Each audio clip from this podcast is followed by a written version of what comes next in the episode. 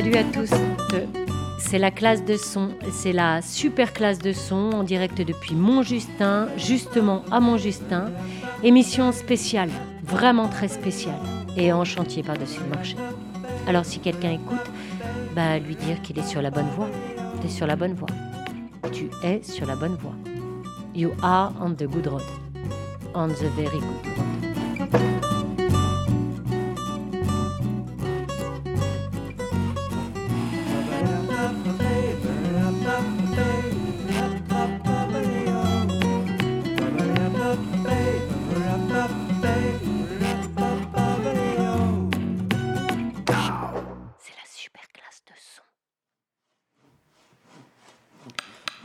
Bonjour à toutes et à tous. Bienvenue dans l'émission de la classe de son. Notre émission s'appelle En chantier car vous allez entendre parler dans les deux heures qui viennent des travaux en cours des différents participants sonophiles de cette drôle de classe. Mais qu'est-ce que c'est la classe de son? Un samedi par mois, de septembre à juillet, une douzaine d'amateurs passionnés se retrouvent auprès de Chloé Sanchez et Célio Paillard à l'école buissonnière de Montjustin, dans les Alpes de Haute-Provence, pour une matinée de cours théoriques et une après-midi de travaux pratiques. L'objectif Se familiariser avec le son dans toutes ses dimensions et produire pour début juillet une création sonore personnelle. Cette émission vous propose donc un aperçu de ces projets en cours de fabrication. Aujourd'hui, c'est une étape, un brouillon, un brouillamini, une ébauche, un chantier donc, en direct et avec des sons déjà montés. Et ça va vous donner envie de venir écouter nos créations finalisées le 2 juillet in situ à Montjustin. Et maintenant, laissez-vous porter par les inspirations de nos ouvriers du son en formation, 26 oreilles enfonçant le clou du moindre bruit original. On a eu du pain sur la planche pour échafauder cette émission, avec nos 13 micro-piqueurs toujours prêts à capter la meilleure vibration. Prise de son, montage, filtrage, compression, mixage. Nous avons creusé, pioché, maçonné, pelleté, tournevissé les sons. Ce plateau radio est la canalisation de nos énergies, de nos idées et de nos apprentissages. Voici le chantier sonore de la quatrième promotion de la classe de son. Et pour démarrer en beauté, une interview en direct et en public sur le thème La joie du bonheur d'être heureux. Antenne dans 15 secondes.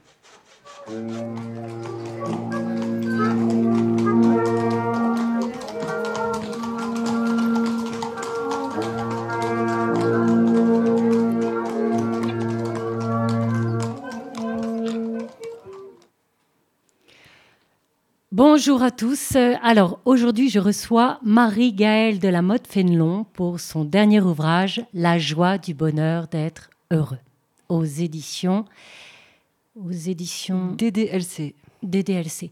Bonjour Marie-Gaëlle de la Motte Fénelon. Alors tout d'abord, merci d'être là. Merci à vous. La joie du bonheur d'être heureux. Bah voilà un titre très prometteur. Alors justement, on pourrait penser à une autobiographie, Marie-Gaëlle de la Motte. Euh, cependant, si c'était vraiment le cas, le titre serait La joie du bonheur d'être heureuse. C'est dingue ça, c'est vrai. Ah, J'ai pas fait l'accord. Qu'est-ce que je suis con? Attendez, vous voulez dire que c'est involontaire? Ce serait donc un, un acte manqué? C'est très intéressant ce que vous soulevez là. Poursuivez. Bah, euh, partant du principe qu'un acte manqué, c'est un acte d'apparence illogique qui traduit un, un désir inconscient, voire refoulé. Oui, excusez-moi, je pense que vos auditeurs savent ce, ce qu'est un acte manqué. Bah voilà, Bah, partant de ce principe-là, on peut penser qu'il y a déni. Déni de quoi? Eh bien, euh, le déni de votre identité, Marie-Noël, en, en omettant le ze de heureuse. C'est votre féminité que vous faites voler en éclats. si, si je comprends bien, ce serait un peu comme euh, enlever le heure de bonheur. Voilà, c'est ça. Alors, page 59, quand vous dites « Rien ne m'a jamais été plus pénible que de clarifier un œuf ». Cette phrase, par exemple, elle est très révélatrice, Marie-Noël. Euh, je précise pour les auditeurs, clarifier un œuf est le fait de séparer le blanc du jaune. Alors, est-ce qu'on ne serait pas, à ce moment du récit précis, euh, dans la symbolique de la vie intra-utérine? Euh, oui, je, je- je vois où vous voulez en venir. Comme une, une réminiscence de moi-même en tant que fœtus. Absolument, oui. Non, non, non. Au risque de vous décevoir, là, je raconte juste comme c'est compliqué de faire des meringues. Ni plus ni moins. Des meringues. Et c'est pas une allégorie? Non. Il y a, la, la symbolique. Il n'y a pas de symbolique. Bon, alors, pour finir, la question essentielle, Marie-Galette, êtes-vous heureuse? D'accord. Alors, euh, moi, par contre, je me pose une question. Est-ce que vous avez lu mon livre? Bah oui, mais bien entendu. Vous l'avez lu. Et vous pourriez nous résumer en deux phrases euh, de quoi parle ce livre? Et, et, ben, et ben de ça, justement, de, de, la, de, de la joie, du bonheur, de, du bonheur, de la joie d'être heureuse. Vous avez lu ce qui est indiqué sur euh, le bandeau? Non, j'ai pas lu le bandeau, non. Alors, un pamphlet décapant qui met une claque à l'apologie du bien-être. Ah ouais, ben, j'avais pas lu. Qu'est-ce que je suis con. Bon, ben, peut-être qu'on peut refaire euh, l'enregistrement C'est du direct. Pardon? C'est du direct. Ah. Coupé. Merci. Non, mais je, je, vous promets, je vais lire le livre. Alors, sinon, les éditions DDLC, je connais pas, c'est quoi? DDLC, ce sont les éditions Doigt dans le cul. Une petite boîte d'édition très prometteuse. Ah, d'accord. Non, je ne connaissais pas. Merci à Camille et Claudine de nous avoir montré la voie de la joie du bonheur d'être heureux. À présent, écoutons deux propositions sonores. La première de Claudine, Grange sonore, 6 minutes, suivie de Revenir avec les oiseaux de Pauline.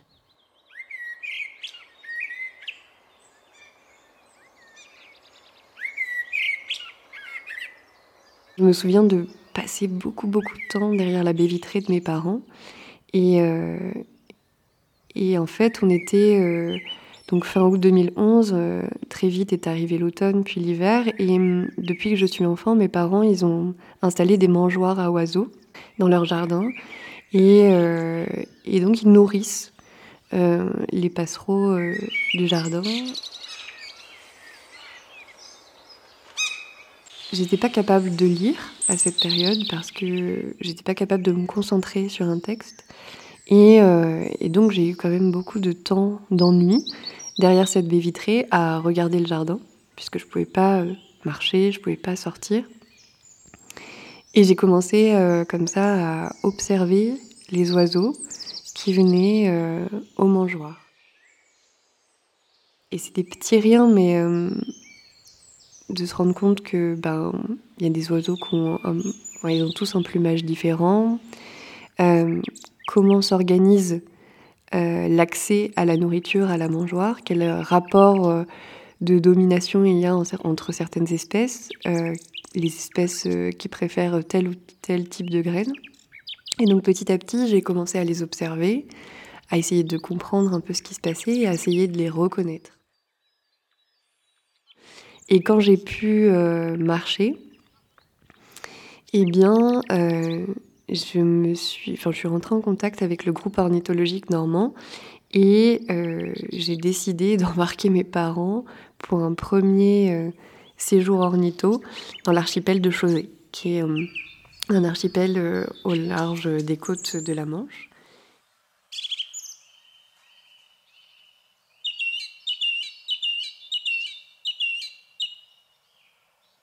Et puis, et puis en, en, observant les oiseaux, on, est aussi en contact avec plus grand que soi. C'est-à-dire que on n'est plus euh, dans sa tête, dans, ses soucis, dans ses, complexes. Dans, on est euh, dans un instant présent. Juste d'accepter cette place, d'être spectateur, d'être témoin d'un monde qui vit sans soi. Et ça, c'est. Moi, ça m'a régénéré, en fait, d'être là, juste là, et, que ce présent, euh, qui est très peuplé d'animaux, d'oiseaux, d'êtres humains, bien, vienne me nourrir.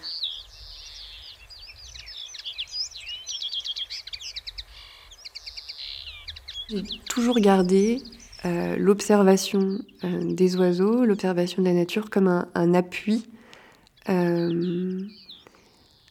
dans ma vie quotidienne. Et maintenant, quand je vais dans un lieu où je reste quelques jours, systématiquement, je recense les espèces d'oiseaux qui fréquentent le lieu. Et, et voilà, c'est comme si par ce biais-là, je sais pas, je reconnaissais tous les, habitants qui, font, partie du, lieu que je vais fréquenter. Et, et, moi, ça, me fait un grand bien c'est devenu, euh, ça fait partie de moi maintenant, même si euh, je participe plus euh, à des, à des week-ends organisés par des associations de protection de la nature, etc. C'est devenu un réflexe.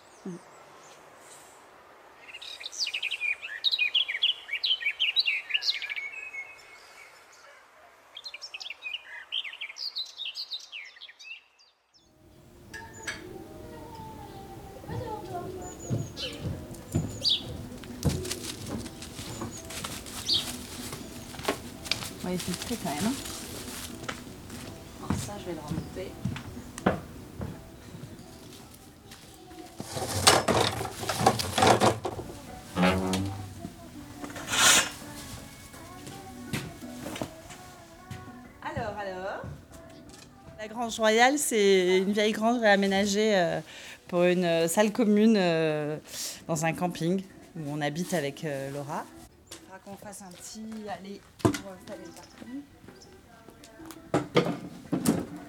Il y a deux ans, lors du premier, deuxième confinement, on a, on a demandé à notre proprio si on pouvait réaménager cette espèce de, dépotoir déchetterie. Et donc, avec chantier participatif, ça a donné un plancher pour faire la fête et faire plein de choses et, de, et accueillir toutes les propositions qui étaient envisagées par les gens du coin, les connaissances. Et puis le réseau s'est agrandi et aujourd'hui, c'est à peu près 270 personnes qui reçoivent les informations et qui sont invités à venir euh, une fois par mois, premier week-end de chaque mois ou euh, d'autres dates.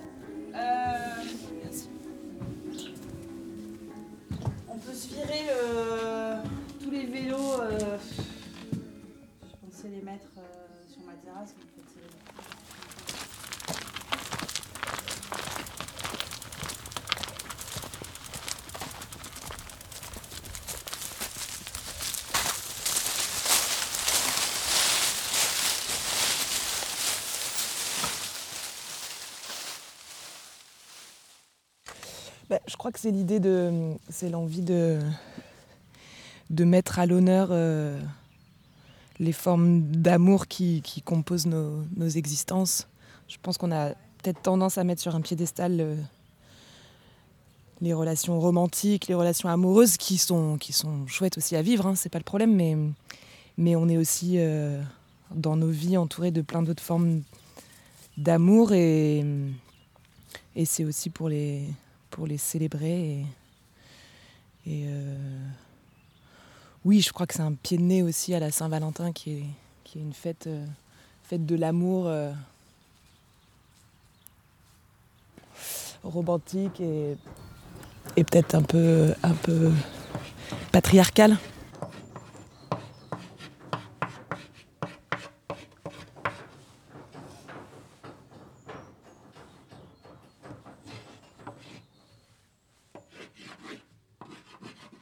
envie de euh, quelque chose autour de la, de la question de la Saint-Valentin.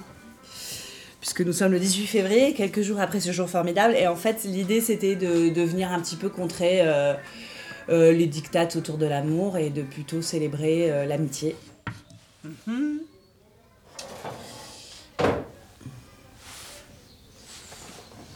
19h.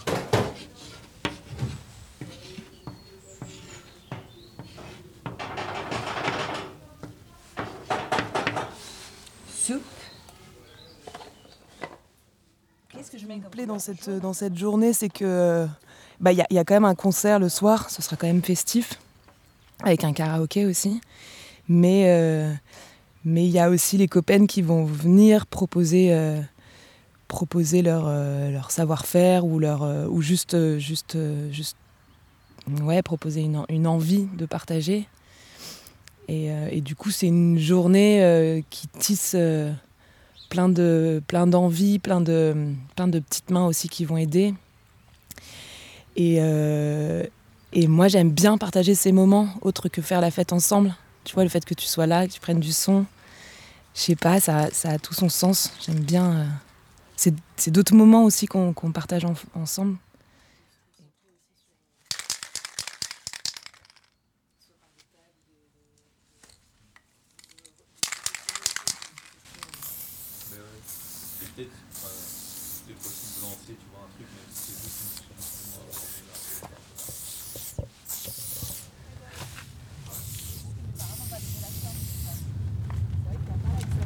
Il est à combien Il est à 200 mètres le parking à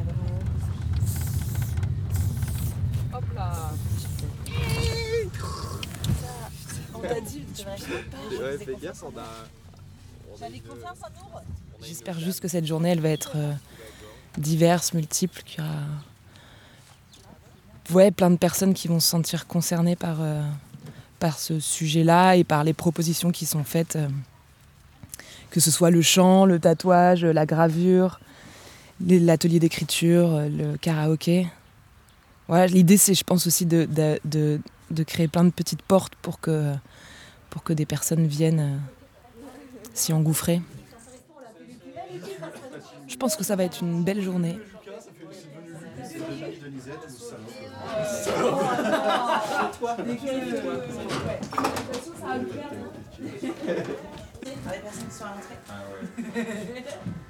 Voilà.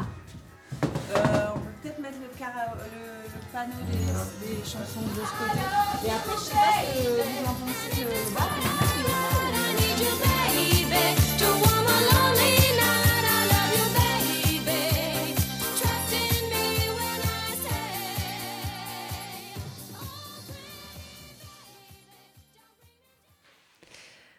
Voilà, vous venez d'entendre deux sons. Le premier, c'était celui de Pauline, Revenir avec les oiseaux, et le dernier, celui de Claudine, Grange sonore. Moi, je propose qu'on leur pose des petites questions. Alors, Pauline, Revenir avec les oiseaux, c'est quoi cette histoire à l'origine? Alors, c'est l'histoire d'un témoignage, c'est celui de Louise, qu'elle m'a proposé. En fait, je lui parlais de la classon de Montjustin un soir sur le balcon d'une amie commune. Et elle m'a dit, euh, elle m'a proposé, elle m'a dit, j'ai, en fait, j'ai jamais raconté euh, mon histoire. Et là, j'ai envie de, le faire et je te, propose de le faire avec toi. Donc, ça m'a vachement touchée. Enfin, je me suis dit, j'espère que je vais être à la hauteur techniquement de ça. Et du coup, on a commencé. Donc, c'est un projet en cours. Et euh, on, en est, on a déjà bien avancé. Et là, euh, c'est un petit extrait en fait de son témoignage que, que, que je propose là à la radio et que j'ai monté. Et toi, comment tu fais pour choisir euh, ce que tu gardes et tu coupes au montage? Du témoignage. Ouais, du témoignage. Et alors, c'est la partie la plus euh, difficile pour moi parce que donc elle, euh, Louise, elle livre des choses fortes euh, et moi, je, je dois enlever des choses, je dois en garder certaines et donc voir ce qui m'intéresse. euh, et donc, c'est pas évident. Enfin, là, j'ai eu du mal pour, pour l'émission la choisir. Mais en même temps, euh, voilà, ça fait partie euh, du processus d'essayer de trouver sa place euh, et de garder des petits bouts. Et donc là, j'ai choisi de garder dans l'extrait des petits bouts de manière chronologique et en créant des espaces. Au niveau de l'enregistrement, on a l'impression que tu l'as enregistré dehors, c'est ça ou t'as Mm. triché? Non, c'est pas ça. C'est un enregistrement à l'intérieur et donc avec des coupés avec des silences et une deuxième piste euh, qui sont les oiseaux. Hmm. Toi, Claudine, dans ton, dans ton son, euh, le grand sonore, qu'est-ce qui t'a motivé à, à faire ce son? Bah, ce qui m'a motivée, j'avais envie de travailler sur la création euh, commune, sur la création d'un espace en collectif. Et ce moment-là de préparation de l'espace. Et du coup, je suis allée vers la grange sonore parce que c'est ma première expérience aussi de prise de son. Du coup, je suis allée dans un environnement que je connaissais déjà, chez des amis. Et pour me rendre compte aussi des difficultés que ça amène aussi, faire de la prise de son, trouver sa place pour euh, faire cette prise de son. Et comment tu, justement, par rapport à la prise de son, comment tu as travaillé au montage le mélange interview, et donc voix, et euh, prise de son, des sons d'ambiance que tu as pris là-bas Ouais. Et ben, j'ai pris beaucoup de- d'ambiance sonore. Je pense que ce que j'avais pensé à la base, ça s'est passé différemment. Je me suis rendu compte que c'était quand même plus intéressant l'espace de la parole. Et du coup, j'ai quand même mis euh, beaucoup plus d'espace pour la parole. Enfin, en tout cas, euh, ça a donné un résultat complètement différent de ce que j'avais projeté. Et c'est intéressant. Euh, est-ce que est-ce que tu as superposé des pistes? Euh, C'est-à-dire, est-ce que tu as mis plusieurs euh, sons que tu as regroupés en un seul ou Ouais, j'ai, j'ai superposé des pistes, notamment du fond sonore pour créer plus de matière, pour que ça soit plus intéressant à écouter. Hmm. Aujourd'hui, on apprend les mots du chantier. Écoute bien et joue avec nous. C'est parti La grue à attraper avec le crochet des objets très lourds. Le casque de chantier, c'est pour se protéger la tête. Et on continue en direct sur Ryanair à l'école buissonnière de Montjustin avec le son de Chloé, Les vertus du théâtre, suivi de Pourquoi la cuisine de Myriam. Alors, petite erreur, on continue en fait avec une lecture de Camille en direct. 1er juin 2009. 1er juin 2009. C'est du direct. Une date qui sonne, qui claque, qui raconte à elle seule le tourment de ma vie. J'habite rue des Panoyaux à Ménilmontant avec Samir, mon compagnon. Je suis enceinte de 5 mois. Nous attendons un garçon. Il s'appellera Yuri. Samir est parti une semaine en séminaire à Porto Alegre, au Brésil. Il est invité à participer à un cycle de conférences sur le droit comparé en tant qu'étudiant expert en droit. Il doit rentrer aujourd'hui en fin de matinée. Sa mère m'a déjà appelé trois fois pour savoir s'il était rentré, si j'avais eu de ses nouvelles, qu'est-ce que je lui avais préparé pour le déjeuner. Je la sentais soucieuse tout en faisant un effort pour dissimuler son anxiété. Je m'étais moi-même réveillée à 4 heures du matin en sursaut. Je m'étais levée, j'avais bu un grand verre d'eau. J'avais regardé longtemps par la fenêtre, la nuit calme. J'avais hâte que ça m'y rentre. Vers 10 heures, je me rends à mon bureau pour préparer des ateliers de théâtre que je donne l'après-midi même dans une école judaïque. J'allume la radio, France Inter, Flash Info. J'écoute sans écouter. Pourtant, quelques mots me parviennent comme des flèches empoisonnées. Vol Rio-Paris, disparu des radars, autorité pessimiste. J'éteins immédiatement, j'appelle mon père. Papa, j'ai peur, je sais pas, j'ai entendu des trucs bizarres aux infos, j'ai l'impression qu'il s'agit de l'avion de Samir. Il me répond Écoute, euh, effectivement, je suis sur Internet, il y a plusieurs vols en provenance de Rio, ne t'inquiète pas, peu de chance que ce soit le sien. De toute façon, on reste en lien. J'essaye comme je peux de me calmer. Je rappelle mon père peu de temps après. Papa, qu'est-ce que je fais? En fait, dis-moi, l'avion de Sam n'est toujours pas arrivé. Il me répond Contacte au plus vite une de tes amies, la plus solide, et demande-lui de t'accompagner à Roissy. Instinctivement, j'appelle Ingrid. Elle répond. Je lui explique la situation. Elle habite dans le quartier, c'est une excellente amie. Elle arrive sur le champ. Une fois chez moi, je lui demande de regarder sur Internet s'il y a du nouveau. Je lui demande de lire, mais surtout de ne rien m'en dire. Elle s'exécute. J'ai envie de la regarder, de sonder ses expressions, et en même temps je redoute de lire sur son visage une trace de c'est fini. Au fond de moi, je sens que quelque chose se joue, qu'une empreinte douloureuse est en train de s'inscrire dans le cours de mon histoire. Je veux juste un peu de répit, quelques heures où je puisse respirer encore et croire que tout cela ne me concerne pas. On passe des coups de fil à l'aéroport pour avoir des informations, les réponses sont trop vagues, on décide de partir pour Roissy. On en sera plus sur place. 14 heures. Dans le RER e qui mène à Roissy, il y a deux mondes. La bulle d'Ingrid et moi et celle des autres. On parle peu. À un moment, je lui dis simplement C'est chaud. Elle me répond Ouais, c'est chaud. 15 heures, arrivée à l'aéroport, nous nous rendons directement à l'accueil pour savoir où se trouve la cellule de crise. L'hôtesse d'accueil nous dit J'espère que vous n'êtes pas des journalistes qui vous faites passer pour des proches de victimes. Ce serait pas très respectueux envers les personnes concernées. Je réponds Écoutez, je suis enceinte de cinq mois et mon compagnon est sans doute dans l'avion présumé disparu. Elle nous indique comment nous rendre dans la cellule de crise. Je monte péniblement à l'étage jusqu'à une pièce sombre où plusieurs îlots de gens se sont formés autour des tables et de bancs. L'ambiance est austère. On dirait qu'il fait nuit. Des hôtesses passent d'îlot en îlot avec des mots chuchotés en bouche. Ça sent le confessionnal. Une d'entre elles se présente et nous demande le prénom et le nom du passager pour vérifier s'il figure sur la liste de l'avion disparu. Elle repart et j'attends le verdict. Quelque temps après, elle revient pour me dire qu'effectivement, il est inscrit sur la liste des passagers et qu'il était présent sur le vol. Néanmoins, nous n'avons aucune confirmation que l'avion s'est échoué. Il a pour l'instant juste disparu des radars.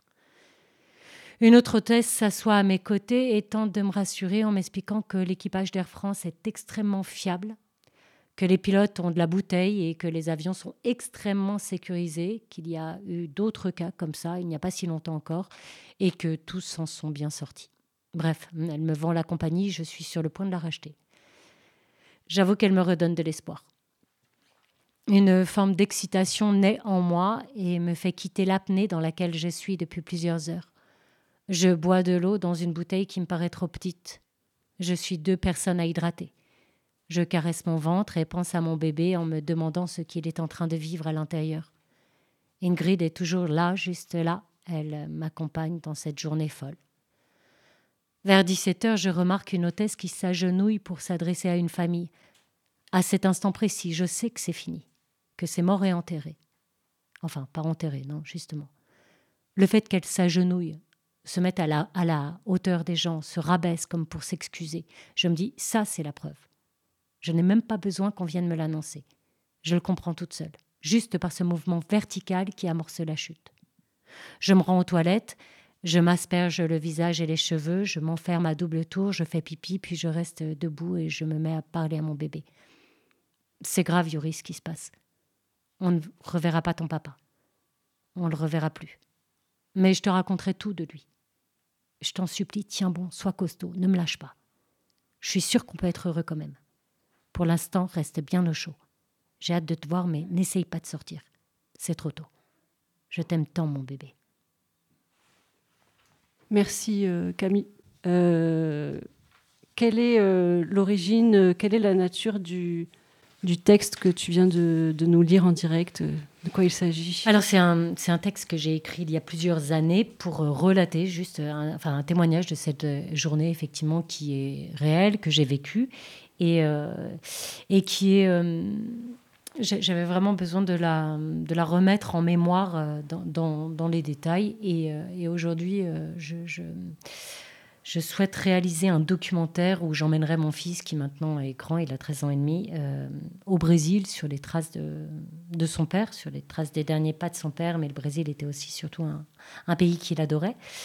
Donc, euh, je voudrais en faire un documentaire, euh, être suivi pendant un mois par euh, voilà, une, chef opératrice et, faire ce documentaire autour d'un acte initiatique, on va dire, pour lui et pour moi.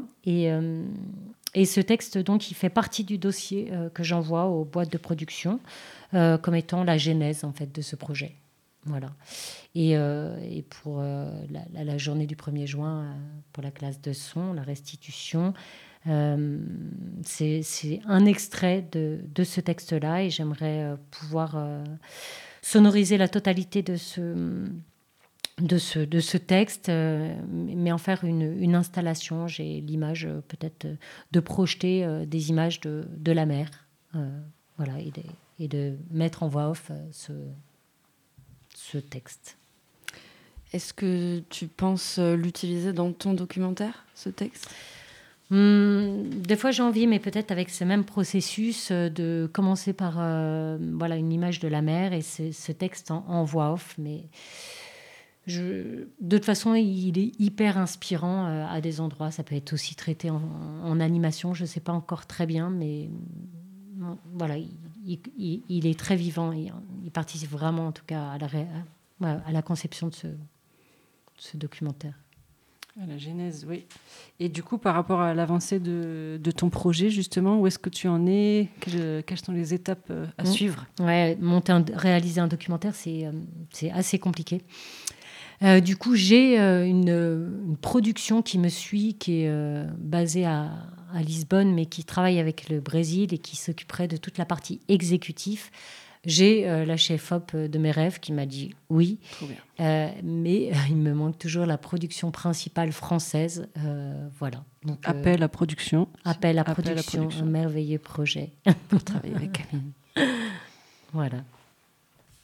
Merci. Aujourd'hui, on apprend les mots du chantier. Écoute bien et joue avec nous. C'est parti La grue sert à attraper avec le crochet des objets très lourds. Le casque de chantier. C'est pour se protéger la tête. Alors on continue, cette fois-ci pour de bon, avec les vertus du théâtre de Chloé et pourquoi la cuisine de Myriam.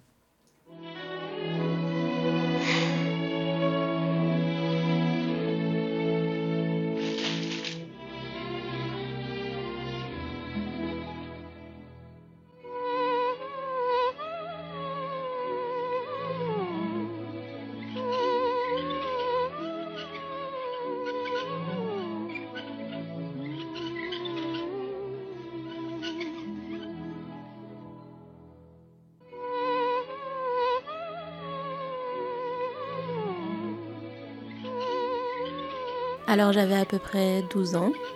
Euh, J'étais quelqu'un de très timide. Du coup, on m'a mis au cours de théâtre. Et bon, au départ, euh, voilà, il y a eu pas mal de petites pièces et tout.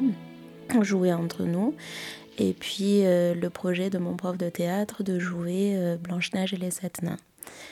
Et un jour, il a suggéré, euh, enfin, il est venu me voir et il m'a dit euh, Ça serait bien que tu joues le rôle de Blanche-Neige. Là, je l'ai regardé avec des gros yeux et euh, je lui ai dit Vraiment? Il m'a dit Oui, oui. Déjà, moi, au fond de moi, c'était un non catégorique. Et du coup, il en a parlé à ma mère. Ma mère, forcément, m'a incité à jouer ce rôle, absolument, même si je lui disais non, je n'ai pas envie de jouer ce rôle. Donc, euh, bon, une dispute de plus a éclaté et j'ai fini par... euh, Enfin, j'ai, on va dire plutôt, euh, j'ai été obligée de jouer ce rôle et d'accepter. Et arrive le jour du spectacle, donc j'étais très stressée, j'avais vraiment pas envie. Et du coup, au moment de, de la levée de rideau, euh, commence l'histoire donc euh, de Blanche-Neige. Et au moment où on raconte euh, elle avait la peau aussi blanche que la neige, là, le, la salle qui, qui éclate en, en, en fou rire.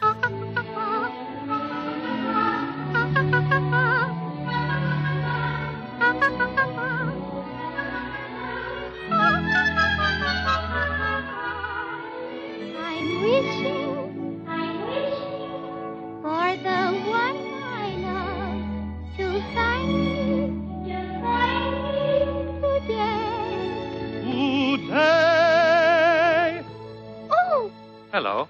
oh, Did I frighten you? En fait, je suis malgache, du coup, j'ai la peau. Je suis black, quoi, comme on dit. Quand, euh, quand on m'a quand on m'a demandé de jouer ce rôle, euh, je sais pas comment expliquer. Je, enfin, au fond de moi, je l'ai très mal pris. Euh, je l'ai pris comme euh, un affront, justement, parce que moi, j'avais l'impression que c'était vraiment pour m'humilier et, euh, et, et pour me rendre mal à l'aise. Vraiment, pour moi, ça a été euh, un moment traumatisant dans, dans ma petite vie parce que euh, je trouve que je trouve qu'il fallait un peu plus réfléchir en fait. Et euh, à ce moment-là, je pense que les adultes n'ont pas enfin, ils, n'ont pas mesuré les, les conséquences voilà, de ce que je pouvais penser, ce qui aurait pu, enfin, ce qui peut, euh, enfin, partie d'une, d'un petit truc en fait, euh, au final, sentimentalement, intérieurement, euh, ils ont créé quand même un, un espèce de, enfin, ils m'ont, c'est désastreux quoi. Je sais pas comment dire, mais euh, ouais, c'est désastreux. Et c'est parti de rien pour une non-réflexion, pour j'ai eu l'impression qu'à aucun moment ils se sont mis à ma place en fait.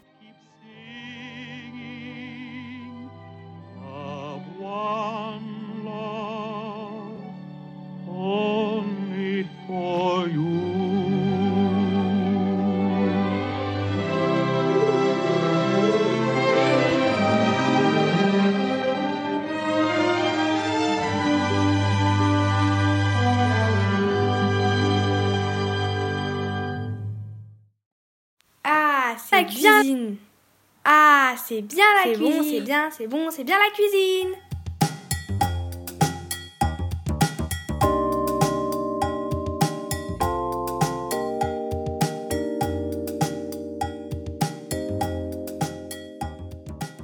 Bienvenue dans le monde de la cuisine.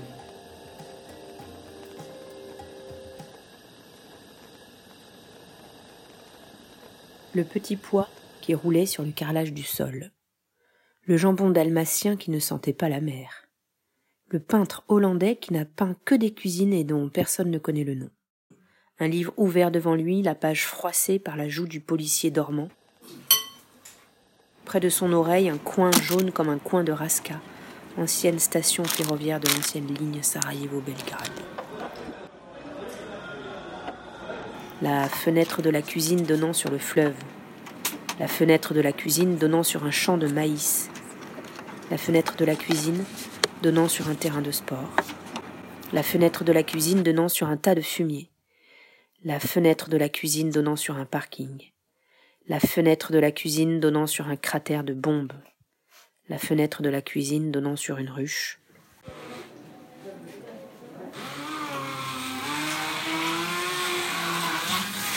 C'est bon, c'est bien, c'est bon, c'est bien la cuisine.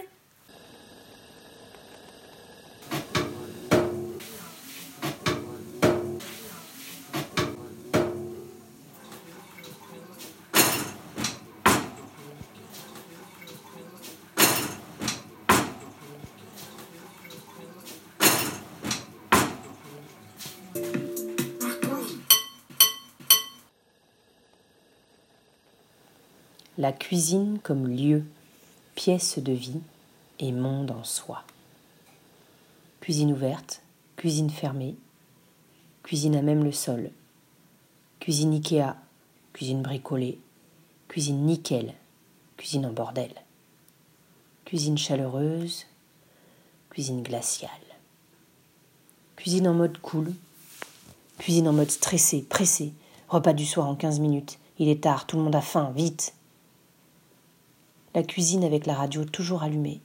Souvenirs d'enfance, sensations, odeurs, père gourmet et fin cuisinier. La cuisine comme lieu de confidence, lieu universel et lieu intime. Lieu de résistance pendant la période soviétique, avec le samizdat quand on échangeait des livres interdits, ou quand on chuchotait en mettant les feux de la gazinière à fond pour ne pas que les micros puissent entendre lieu de confinement, lieu de relégation, longtemps réservé aux femmes et aux enfants. La cuisine lieu d'évasion, de liberté, de vérité. La cuisine comme précaré, chasse gardée. La cuisine où l'on passe du temps à préparer les repas. La cuisine comme lieu de transmission entre les générations, entre amis, entre inconnus. How much wood would a woodchuck chuck if a woodchuck could chuck wood? Oui, mais quand tu le dis plus vite, c'est plus clair. How much wood would a woodchuck chuck if a woodchuck could chuck wood? Woodchuck could chuck as much wood a woodchuck could chuck if a woodchuck could chuck wood. La cuisine, zone de convivialité décontractée, sans chichi, où l'on passe finalement la majeure partie des fêtes, où se finissent souvent les soirées, où l'on concocte les meilleurs cocktails.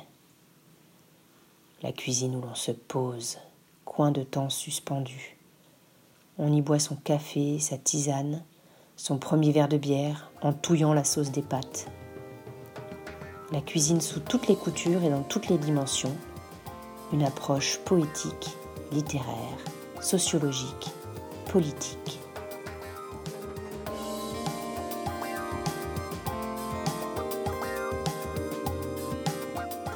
Vous venez d'écouter Pourquoi la cuisine numéro 0 d'une série de petits objets sonores consacrés à la cuisine, qui s'intitulera Dans la cuisine, une création originale de Myriam Chotan.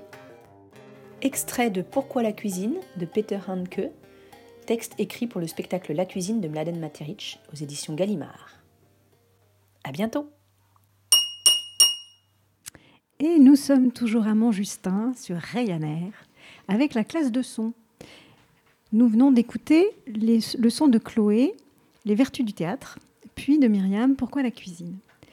Donc Chloé, est-ce que tu peux nous parler un peu de, ce projet et de ta rencontre avec cette personne que tu interviews? En fait, c'est ce que vous venez d'entendre et euh, l'exercice que nous avions à faire euh, à la classe de son au mois de janvier, nos devoirs. Il s'agissait de euh, faire une interview et de monter cette interview avec un fond sonore, une, musique ou un son. Et euh, je me suis servi du matériau sonore que j'avais pour mon projet euh, de, fin d'année pour euh, faire cet exercice et commencer un, montage. alors là, par exemple, la musique que j'ai choisie, c'est vraiment pour l'exercice. C'est pas du tout une musique que je garderai pour, pour la fin, mais j'ai essayé. Enfin, disons que le choix de la musique, pour moi, c'est toujours quelque chose de difficile. Euh, je me pose toujours la question de pourquoi forcément de la musique dans un documentaire sonore. Il me semble que c'est souvent euh, soit euh, pour simplement respirer, soit pour illustrer parfois. Et donc là, j'ai essayé de, trouver une musique qui permet de mettre un peu en perspective ce qui était dit. Et, ici, évidemment, une, une perspective peut-être un peu, un peu ironique, un peu décalée. Mhm. Et, voilà. Et tu as parlé d'un ton matériau euh, de, base. Euh, donc, il s'agit d'une personne que tu enregistres qui, qui, te raconte euh, plusieurs épisodes Alors, pour la fin de l'année, j'imagine une sorte de, portrait mhm. de, de, cette personne qui s'appelle Dorothée. Et ce sera sur une thématique particulière dont je ne vais pas dire davantage aujourd'hui, mais euh, un portrait autour de, cette euh, thématique. Et là, ce serait comme une sorte de petite vignette qui figurera peut-être ou peut-être pas dans le portrait final. Très bien. Tu as autre chose à ajouter? Des... Et alors Myriam, donc on change de pièce. Euh, ben, j'ai envie de te dire pourquoi la cuisine? Eh ben, c'est une très bonne question.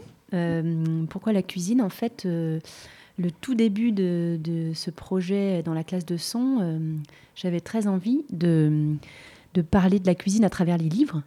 Alors la cuisine plutôt comme nourriture, voilà les, références autour de la nourriture et de la, de la, cuisine, faire la cuisine, la pièce cuisine, etc. dans les livres. Et puis finalement, de fil en aiguille, je me suis dit que le lieu, ce lieu, cette pièce de vie, était en fait hyper intéressante en, soi.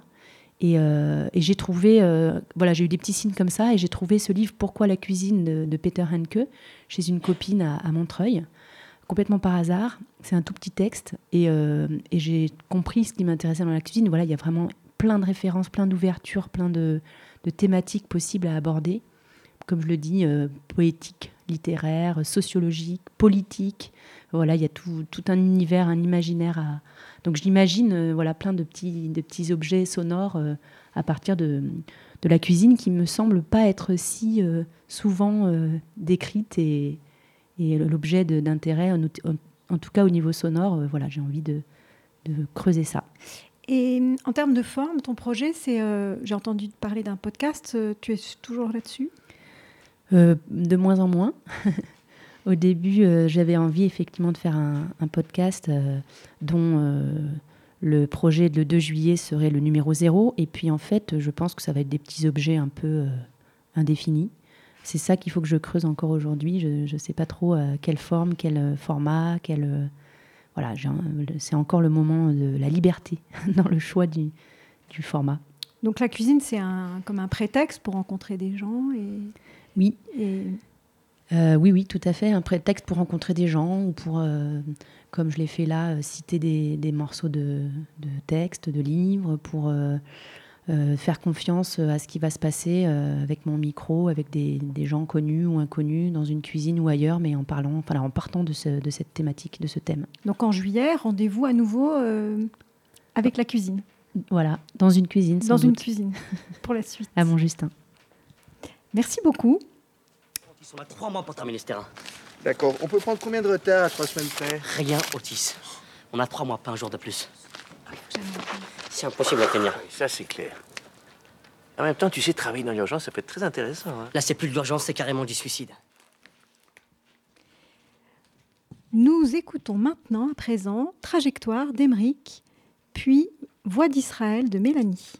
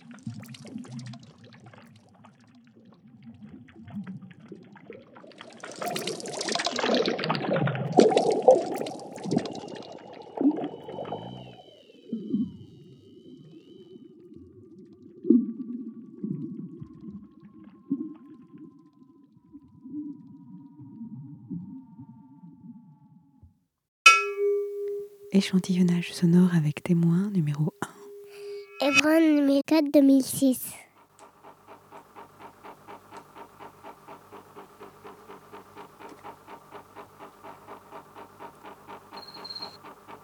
Quelles sont les routes à Hébron qui sont stériles? La route de David. Celle-là, elle est stérile. Oh, la route de David doit être la seule route stérile, je le marché de gros? Non, ça m'étonnerait. C'est à côté de l'avenue Abraham. Ah, oui, oui. Alors, le marché aussi est stérile. L'ancienne porte d'entrée de la ville? Ah, elle est complètement stérile. Quelle est la différence entre stérile et complètement stérile? Aucune différence. Ça dépend. Ça dépend s'il y a eu intrusion. Intrusion S'il y a eu intrusion. Hmm. Ça dépend. Il y a eu une intrusion au marché de Gros. Deux filles juives ont mis le feu quelque part. Hmm. Elles se promenaient juste dans le marché et elles s'en foutaient. Je pense pas qu'elles aient le droit de s'y promener à pied. Elles sont censées passer en voiture. Officiellement, il n'y a pas d'interdiction de s'y déplacer à pied. Ok, Ok, je sais pas, je sais pas. peut-être pas. Peut-être pas. Il existe des interdictions officielles pour les Palestiniens? Évidemment. Si vous apercevez un arabe sur la route de David, il doit toujours être incarcéré. Toujours. Êtes-vous au courant que c'est illégal? Illégal Illégal Illégal C'est illégal? C'est vrai?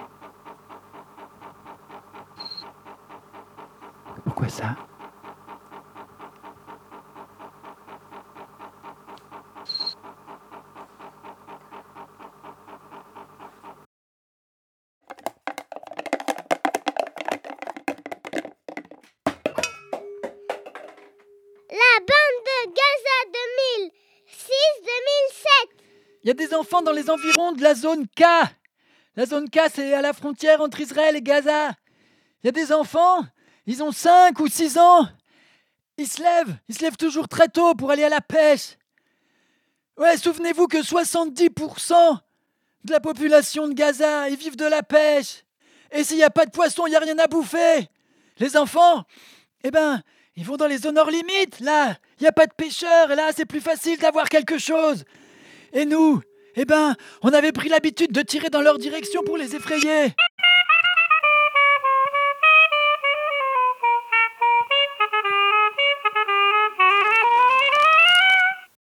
Question. Que voulez-vous dire par tirer dans leur direction? Eh ben, on tirait d'abord en l'air, et après, plus près. Dans certains cas, ouais, on, on leur tirait dans les jambes.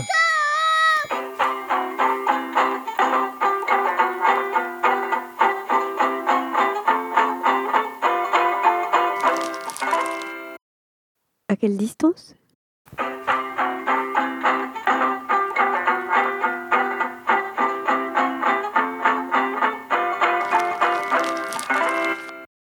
Top. 5 5 ou 600 mètres. Ouais, avec une mitrailleuse, c'était tout automatique. Vous voyez, dans la caméra Eh bien, vous voyez où vous voulez frapper. Top. Et c'est là que vous frappez C'est très précis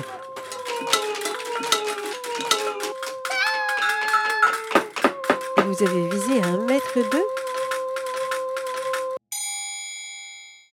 En général, 5 ou 6 mètres. La chose que j'aimais pas, c'est ce que nous faisions avec le filet. Un filet, ça leur coûte, je sais pas, 4000 shekels. Pour nous, ça fait un million de dollars. Quand ils nous écoutaient vraiment pas, on les faisait accoster. Et un bâton de patrouille, ils se ramenaient et ils sectionnaient le filet pour qu'il coule. Pourquoi? Punition Pour quelle raison? Parce qu'ils nous ont pas écoutés.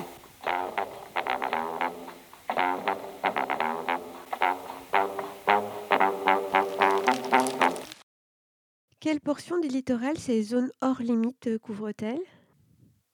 Une trentaine de kilomètres Depuis les côtes de Gaza ou d'Israël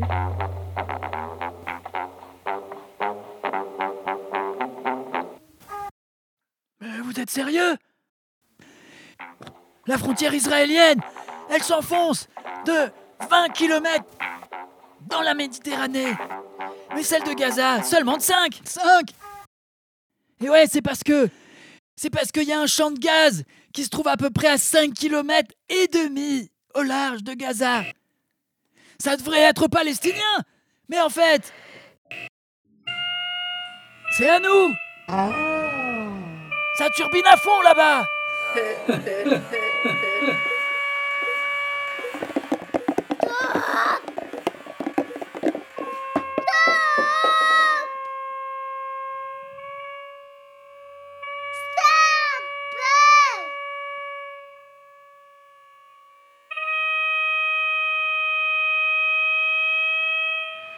Marche Jolie barbe. I will be the Santa Claus uh, this year.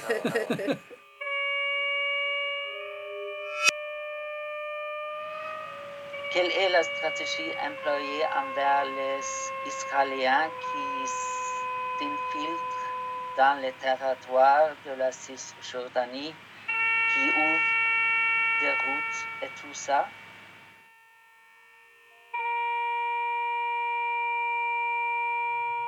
d'Israéliens Quelle est la stratégie? D'abord, euh, le coordinateur des comités de contrôle euh, doit venir voir.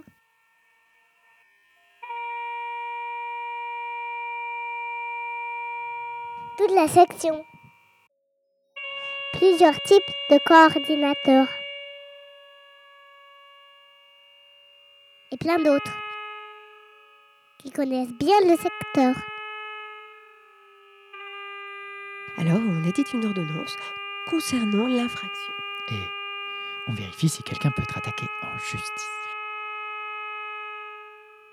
Si c'est une opération venant D'une colonie, il y a forcément quelqu'un attaqué. Si c'est une opération venant d'un tracteur, par exemple, et que l'opération a l'air de progresser, si par par exemple, exemple, si une route apparaît petit à petit, par exemple, Si on a quelqu'un à appeler, on appelle. sinon on surveille l'endroit et on cherche le tracteur.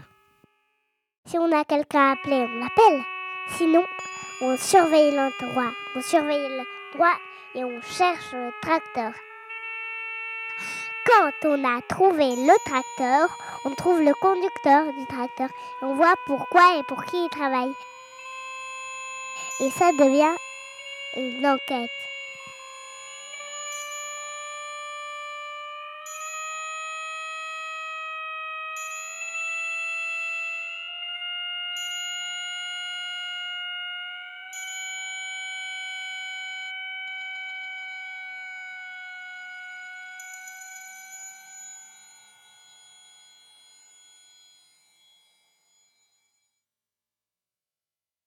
Quand on a trouvé le tracteur, on trouve le conducteur du tracteur. Et on vérifie ce qui se passe et pour qui il travaille. Et ça devient une enquête.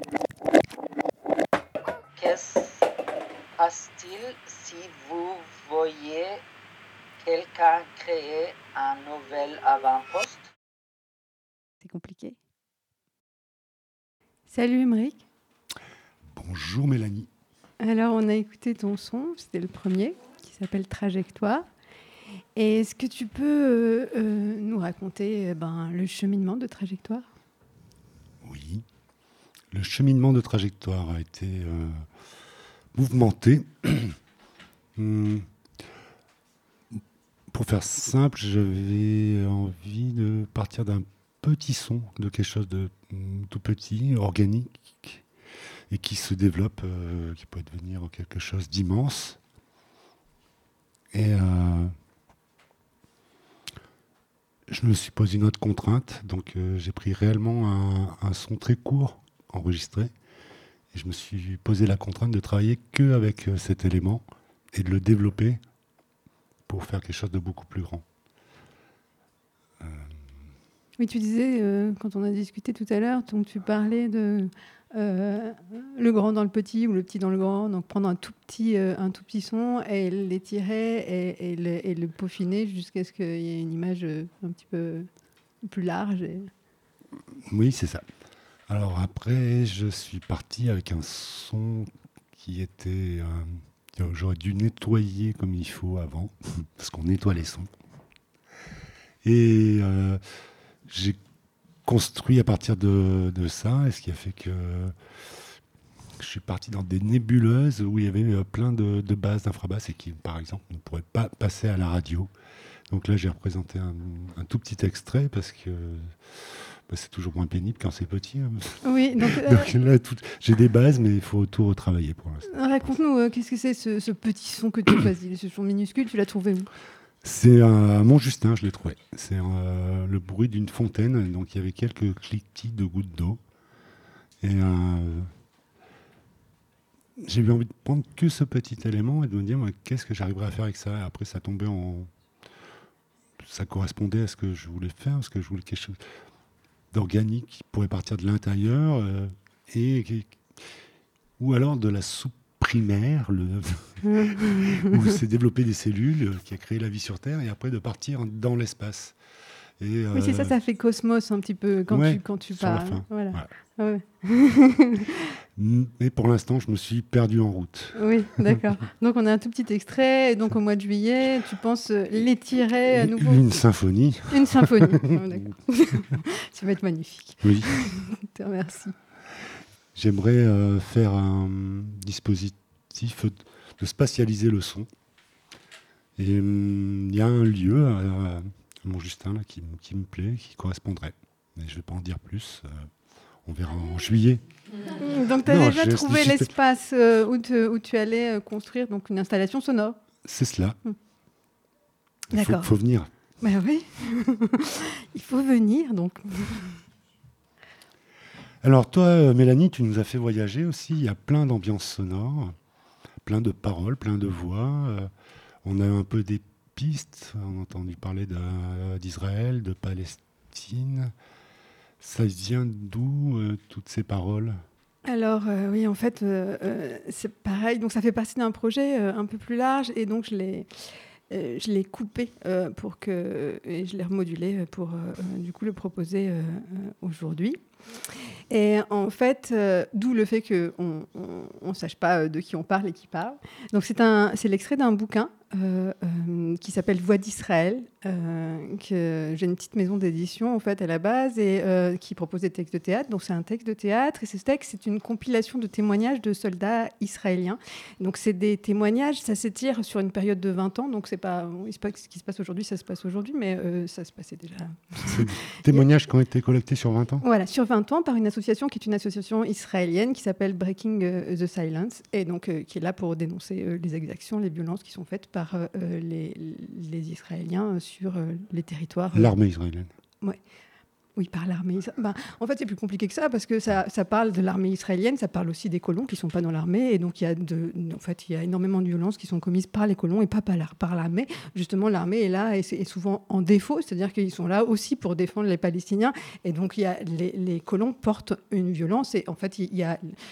Aujourd'hui, euh, euh, en fait, euh, la, la, la, colonisation se poursuit et si elle se poursuit, c'est pas c'est pas seulement euh, du fait de, de l'État israélien, c'est aussi parce que les colons qui sont implantés sur le territoire, dans un mouvement très personnel, c'est le Far West, hein, et donc ils, ils, y vont et ils s'installent. Donc c'est les gens, c'est pas que l'armée. Mmh. Et donc le livre parle de ça.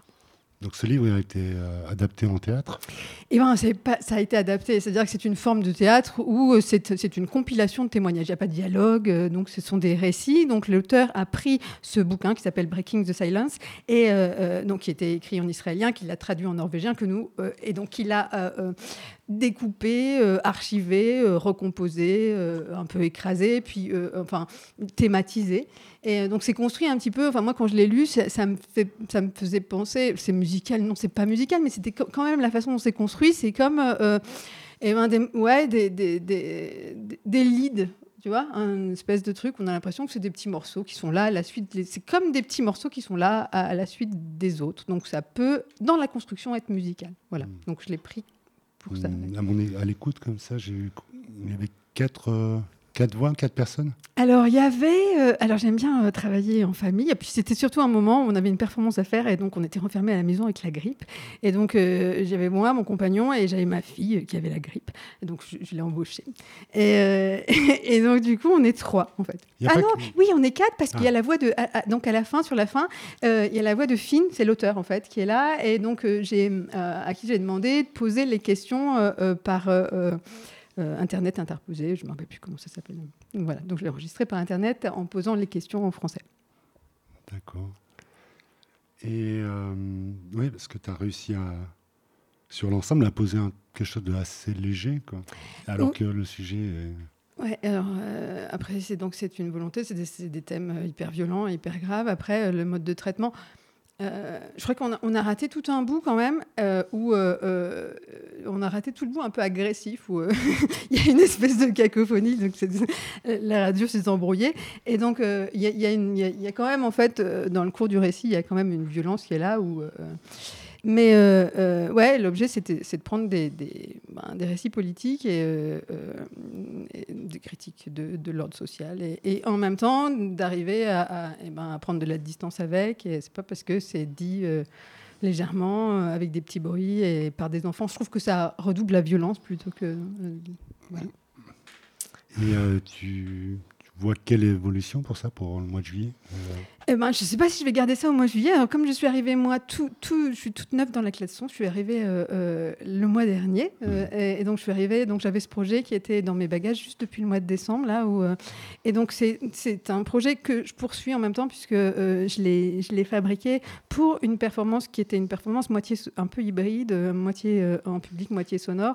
Et donc, l'idée, c'était, on a fait un espèce de contre-colloque, en fait, où euh, parce que le jour où on a joué la performance, c'était un jour où se passait à Tel Aviv un, un, colloque de l'IBS, c'est euh, l'Institut Brechtien euh, International. Donc en fait, c'est des adeptes de Brest, de Brecht, donc souvent la plupart des universitaires, des intellectuels ou des artistes, qui se rassemblent, qui font partie de cette organisation et qui se rassemblent pour traiter de, sujets autour de Brest. Et à chaque fois, ils se ils se réunissent dans des lieux particuliers. Et là, euh, euh, en décembre, ils se sont réunis à Tel Aviv pour euh, traiter le sujet de l'oppression politique, de la révolte et de la dictature. Et tout ça sans mentionner, en fait, le nom des Palestiniens. Donc, donc, ils se rassemblaient à Tel Aviv entre eux sur ce sujet de, l'oppression et de la violence politique. Et euh, donc, du coup, euh, c'était une chose qui interpellait beaucoup l'auteur de ce texte-là. Et donc, on a fait une performance autour du livre et euh, en, aménageant un espèce de contre-colloque d'amis brechtiens ou non brechtiens qui faisait parler de Brecht et de la dictature et de l'oppression politique à travers les, les, paroles de récoltées des soldats israéliens, mais pas à Tel Aviv. Voilà. Et donc, ça va, je vais le refaire. Euh, je vais le refaire euh, en mai euh, à Avignon et puis peut-être du coup le poursuivre. Mais je suis pas sûre que ce soit ça que je veux proposer en, juillet parce que j'ai envie de travailler d'autres choses et je vais profiter d'être là pour expérimenter d'autres choses dans cette plateforme. donc voilà, je, je, laisse en suspens mon choix de présentation. D'accord. Bon, bah alors sur ce suspens, partons pour une petite pause musicale qui sera suivie de Le son de la terre de Frédéric, ainsi que Réalité au pluriel de Barbara.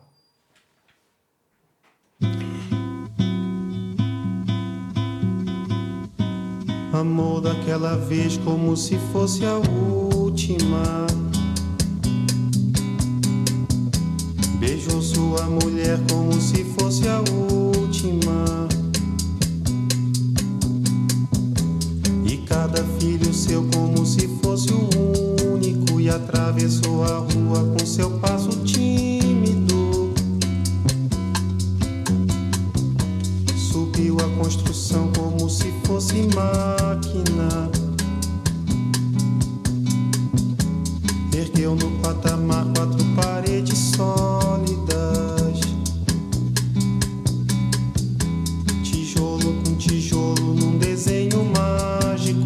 Olhos embotados de cimento e lágrima.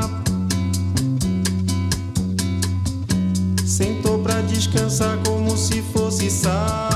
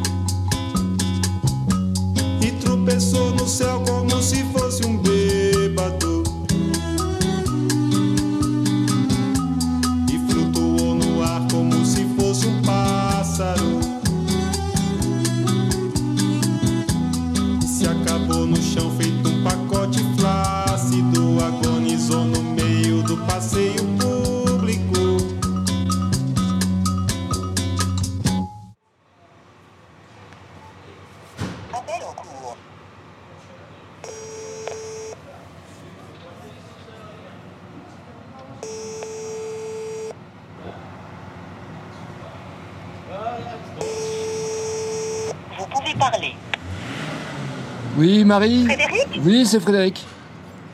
Tu veux que je vienne t'aider? Euh, non, c'est juste euh, que tu m'ouvres la porte. Je t'ouvre, je M- Merci.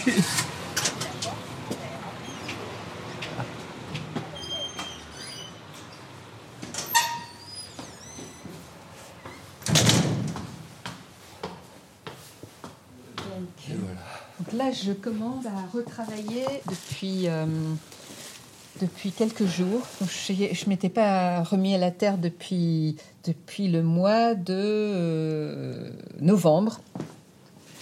Alors là, attends, c'est pas du bon côté, je vais te le tourner. Voilà, comme ça, tu le verras mieux. Donc, euh, donc, je ne sais pas si tu connais l'histoire, c'est euh, Orphée qui vient chercher Eurydice dans les enfers, et pour qu'il réussisse à la sortir des enfers, il ne doit pas la regarder. Donc, euh, elle, elle est morte, elle est dans les enfers morte, et lui, il, lui tourne le dos parce qu'il ne doit pas la regarder. S'il la regarde, ce qui va arriver malheureusement, elle retourne dans les enfers. Et tu vois, donc j'ai un dessin, tu vois, très, très léger, mais un dessin très rapide comme ça. Et j'aime bien partir de dessins pas trop finis pour euh, me laisser la liberté du geste aussi avec la terre. Et puis après, oui, je vais commencer à travailler le, végétal, voir où je mets les, les- deux corps euh, pour les situer dans l'espace de l'applique.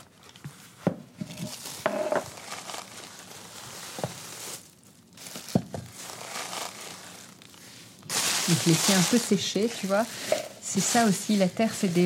Il faut apprendre à, à à savoir quand c'est dur et quand c'est mou. Donc là, elle est parfaite.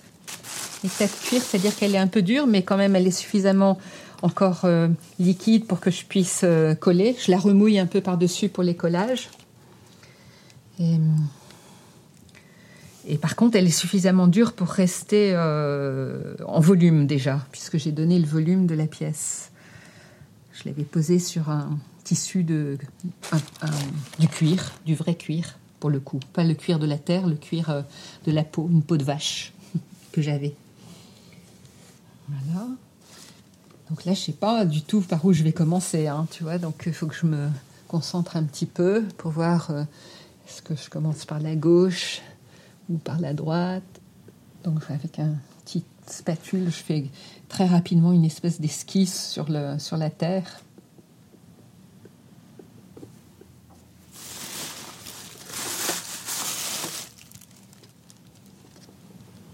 Donc je remouille et je griffe les parties sur lesquelles il y aura des collages. Et tu vois, si elle fait un bruit comme ça qui résonne un petit peu, c'est parce qu'elle est un petit peu sèche déjà.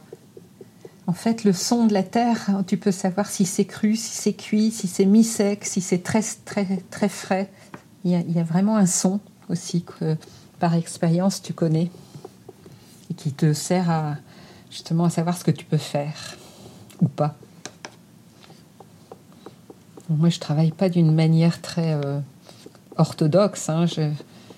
mais bon, jusqu'à présent, j'arrive à, à m'en sortir quand même avec ma méthode euh, à moi.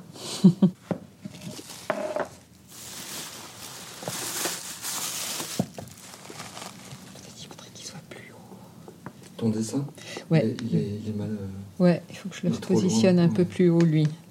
Ou alors c'est elle un peu plus bas. Je vais la faire descendre plus bas, elle, peut-être, sa tête. Voilà.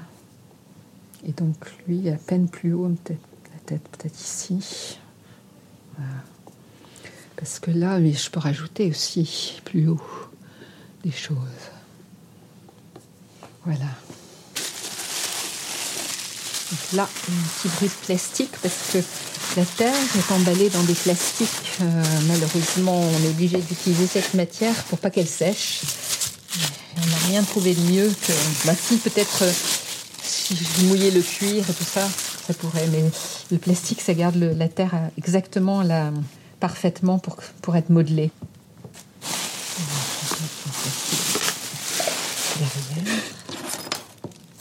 C'est un petit couteau. Mon petit couteau, il a une belle histoire parce que ici, c'était un atelier de chaussures et ça, c'est un couteau à couper le cuir. Donc il a un vécu, ce couteau, il a, plus de 100 ans. C'est une petite lame de fer, tout bête, et, taillée en pointe. Et il est parfait. Donc je trimballe partout. euh, je m'en sers beaucoup, beaucoup. Alors là, tu vois, je monte par petits bouts, comme un, sculpteur. euh, normalement, en céramique, on n'essaie pas de faire trop, parce qu'il faut pas faire de bulles. Donc là, c'est pas du tout orthodoxe hein, ce que je fais. Mais comme c'est des petites pièces, ça va. Je pourrais pas faire ça sur une grande pièce parce que déjà, il faudrait que ce soit vide à l'intérieur. Donc, quand tu passes à des pièces plus grandes, les difficultés sont multipliées par 10, en fait. Mais moi, je commence toujours par faire des petites pièces. Et après, si je suis contente des petites pièces, je me remets à faire en plus grand. Là, tu mets en place Orphée. Là, je mets en place Orphée, exactement. Tire. Ouais. Tu tires Eurydice. Ouais, donc je mets grosso modo le corps pour voir si- s'il est bien là. S'il n'est pas bien, bah, je, je le déplacerai. Là, j'ai une petite fente de séchage qu'il faut que je bouche avant qu'elle euh, s'aggrave. C'est compliqué euh, les séchages parce que si ça sèche trop vite, ça peut se fendre.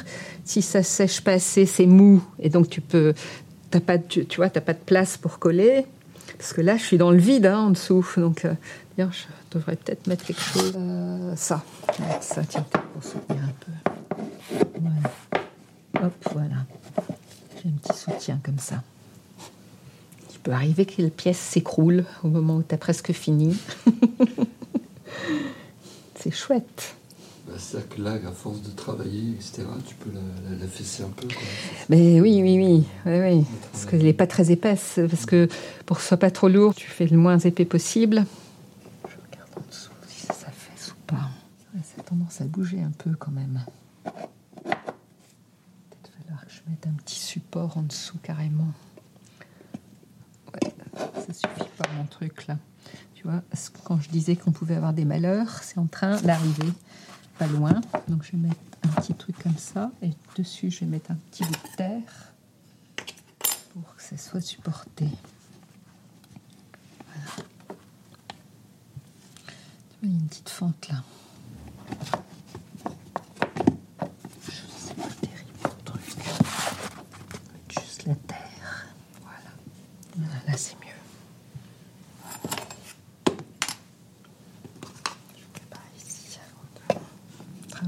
peu à l'aveugle là.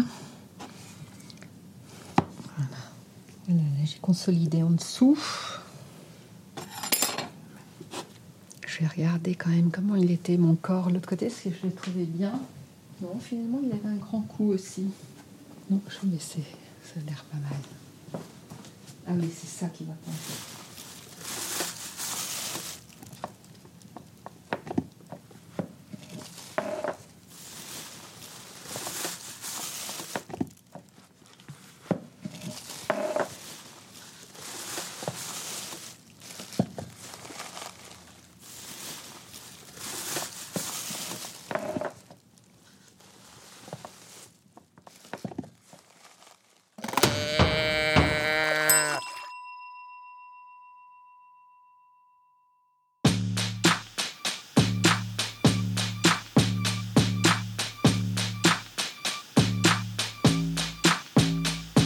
Je sentais qu'à un moment ça basculerait. Comme le jongleur qui perdrait le rythme. Tout allait arriver quoi. Je savais pas quand. C'était au moment de mettre le contact. C'était un truc. euh, Si j'avais mis le contact, d'explosion. euh. je me suis dit, il faut que j'en finisse. Tu perds pied de, de partout. Tu perds pied de, de partout. Tu perds de partout. Tu perds pied. Tu perds pied. Je suis proche aidante d'une personne qui a une schizophrénie. Donc proche aidante, ça veut dire que je suis très proche de cette personne. Donc euh, je suis très présente dans la maladie.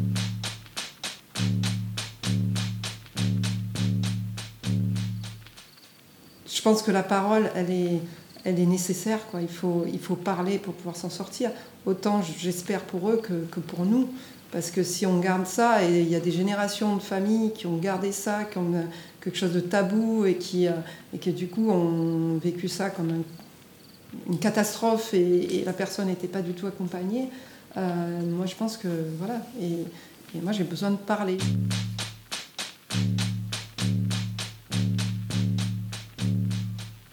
Initiée par Agnès Mélon, artiste photographe et plasticienne, et Christelle Bazin, autrice sonore et journaliste, Réalité sans doute au pluriel est un projet artistique au long cours et à présent une série de podcasts. Une enquête qui nous entraîne dans les réalités des altérations mentales.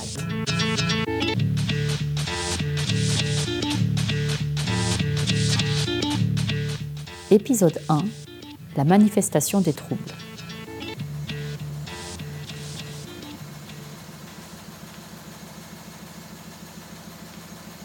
La maladie, bon, elle commence de façon un peu insidieuse. Comment dire? C'est pas d'un seul coup on se dit euh, ah euh, je suis schizophrène. C'est petit à petit on se rend compte que c'est pas qu'un épisode, que c'est quelque chose qui va durer dans le temps.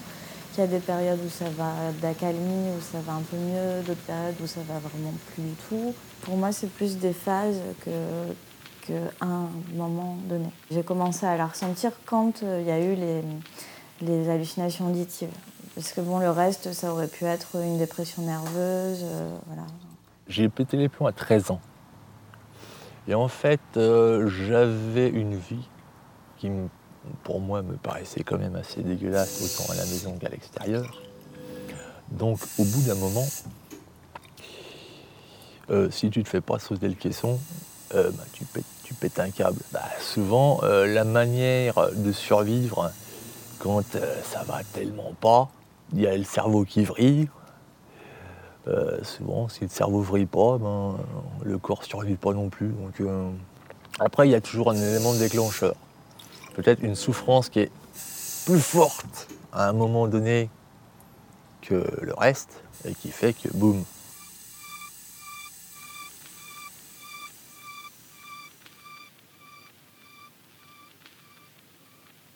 Bah, j'étais seul chez moi, j'entendais des voix dans ma tête. euh, mais c'était pas les voisins ni les. Et vraiment. euh, et j'ai été un peu paniqué, quoi. Et ça arrivait tous les jours. euh, ma mère voyait bien que j'étais pas bien. Et plus elle, elle essayait de, de me, de me parler, et plus je, je reculais, quoi. Je, hum, j'étais en panique totale, quoi. Enfin, hum. j'ai compris que j'avais un- une, une pathologie, mais je, mais je voulais pas la- je voulais pas l'admettre, quoi. Au début, en tout cas, des, des premières crises que j'ai eues, j'étais en taille de pierre. Et c'était euh, absolument euh, insupportable pour moi, parce que j'entendais des insultes euh, à longueur de journée, avec le bruit du, du ciseau sur la pierre. Et après, c'était aussi dans les conversations des gens, quand ils parlaient entre eux, j'interprétais mal. Je le sais, mais le problème, c'est que on a beau le savoir, ça nous touche quand même.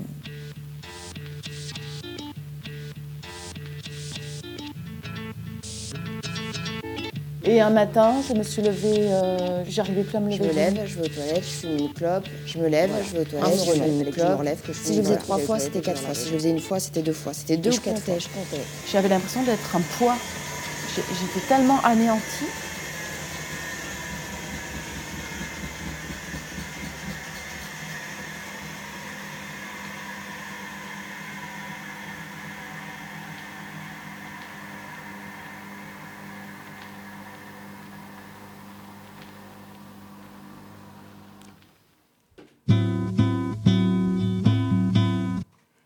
Salut Frédéric, salut Barbara.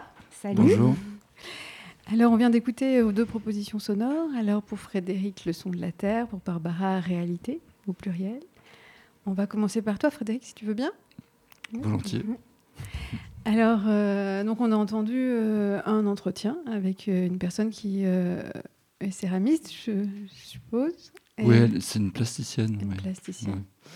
Euh, donc, est-ce que c'est une personne euh, Qu'est-ce qui t'a donné envie euh, euh, d'aller la trouver et d'aller d'aller lui demander de, de- de te parler de son travail? Alors le, le contexte, c'est que c'est un projet que je mène avec d'autres artistes d'archivage de- d'entretien de, de plasticiens. D'accord. Donc par le son, parler de, de ce qu'on voit en fait. Ok. Voilà, donc c'est un projet qu'on mène depuis plusieurs années. On passe un moment dans leur atelier. C'est des entretiens assez classiques.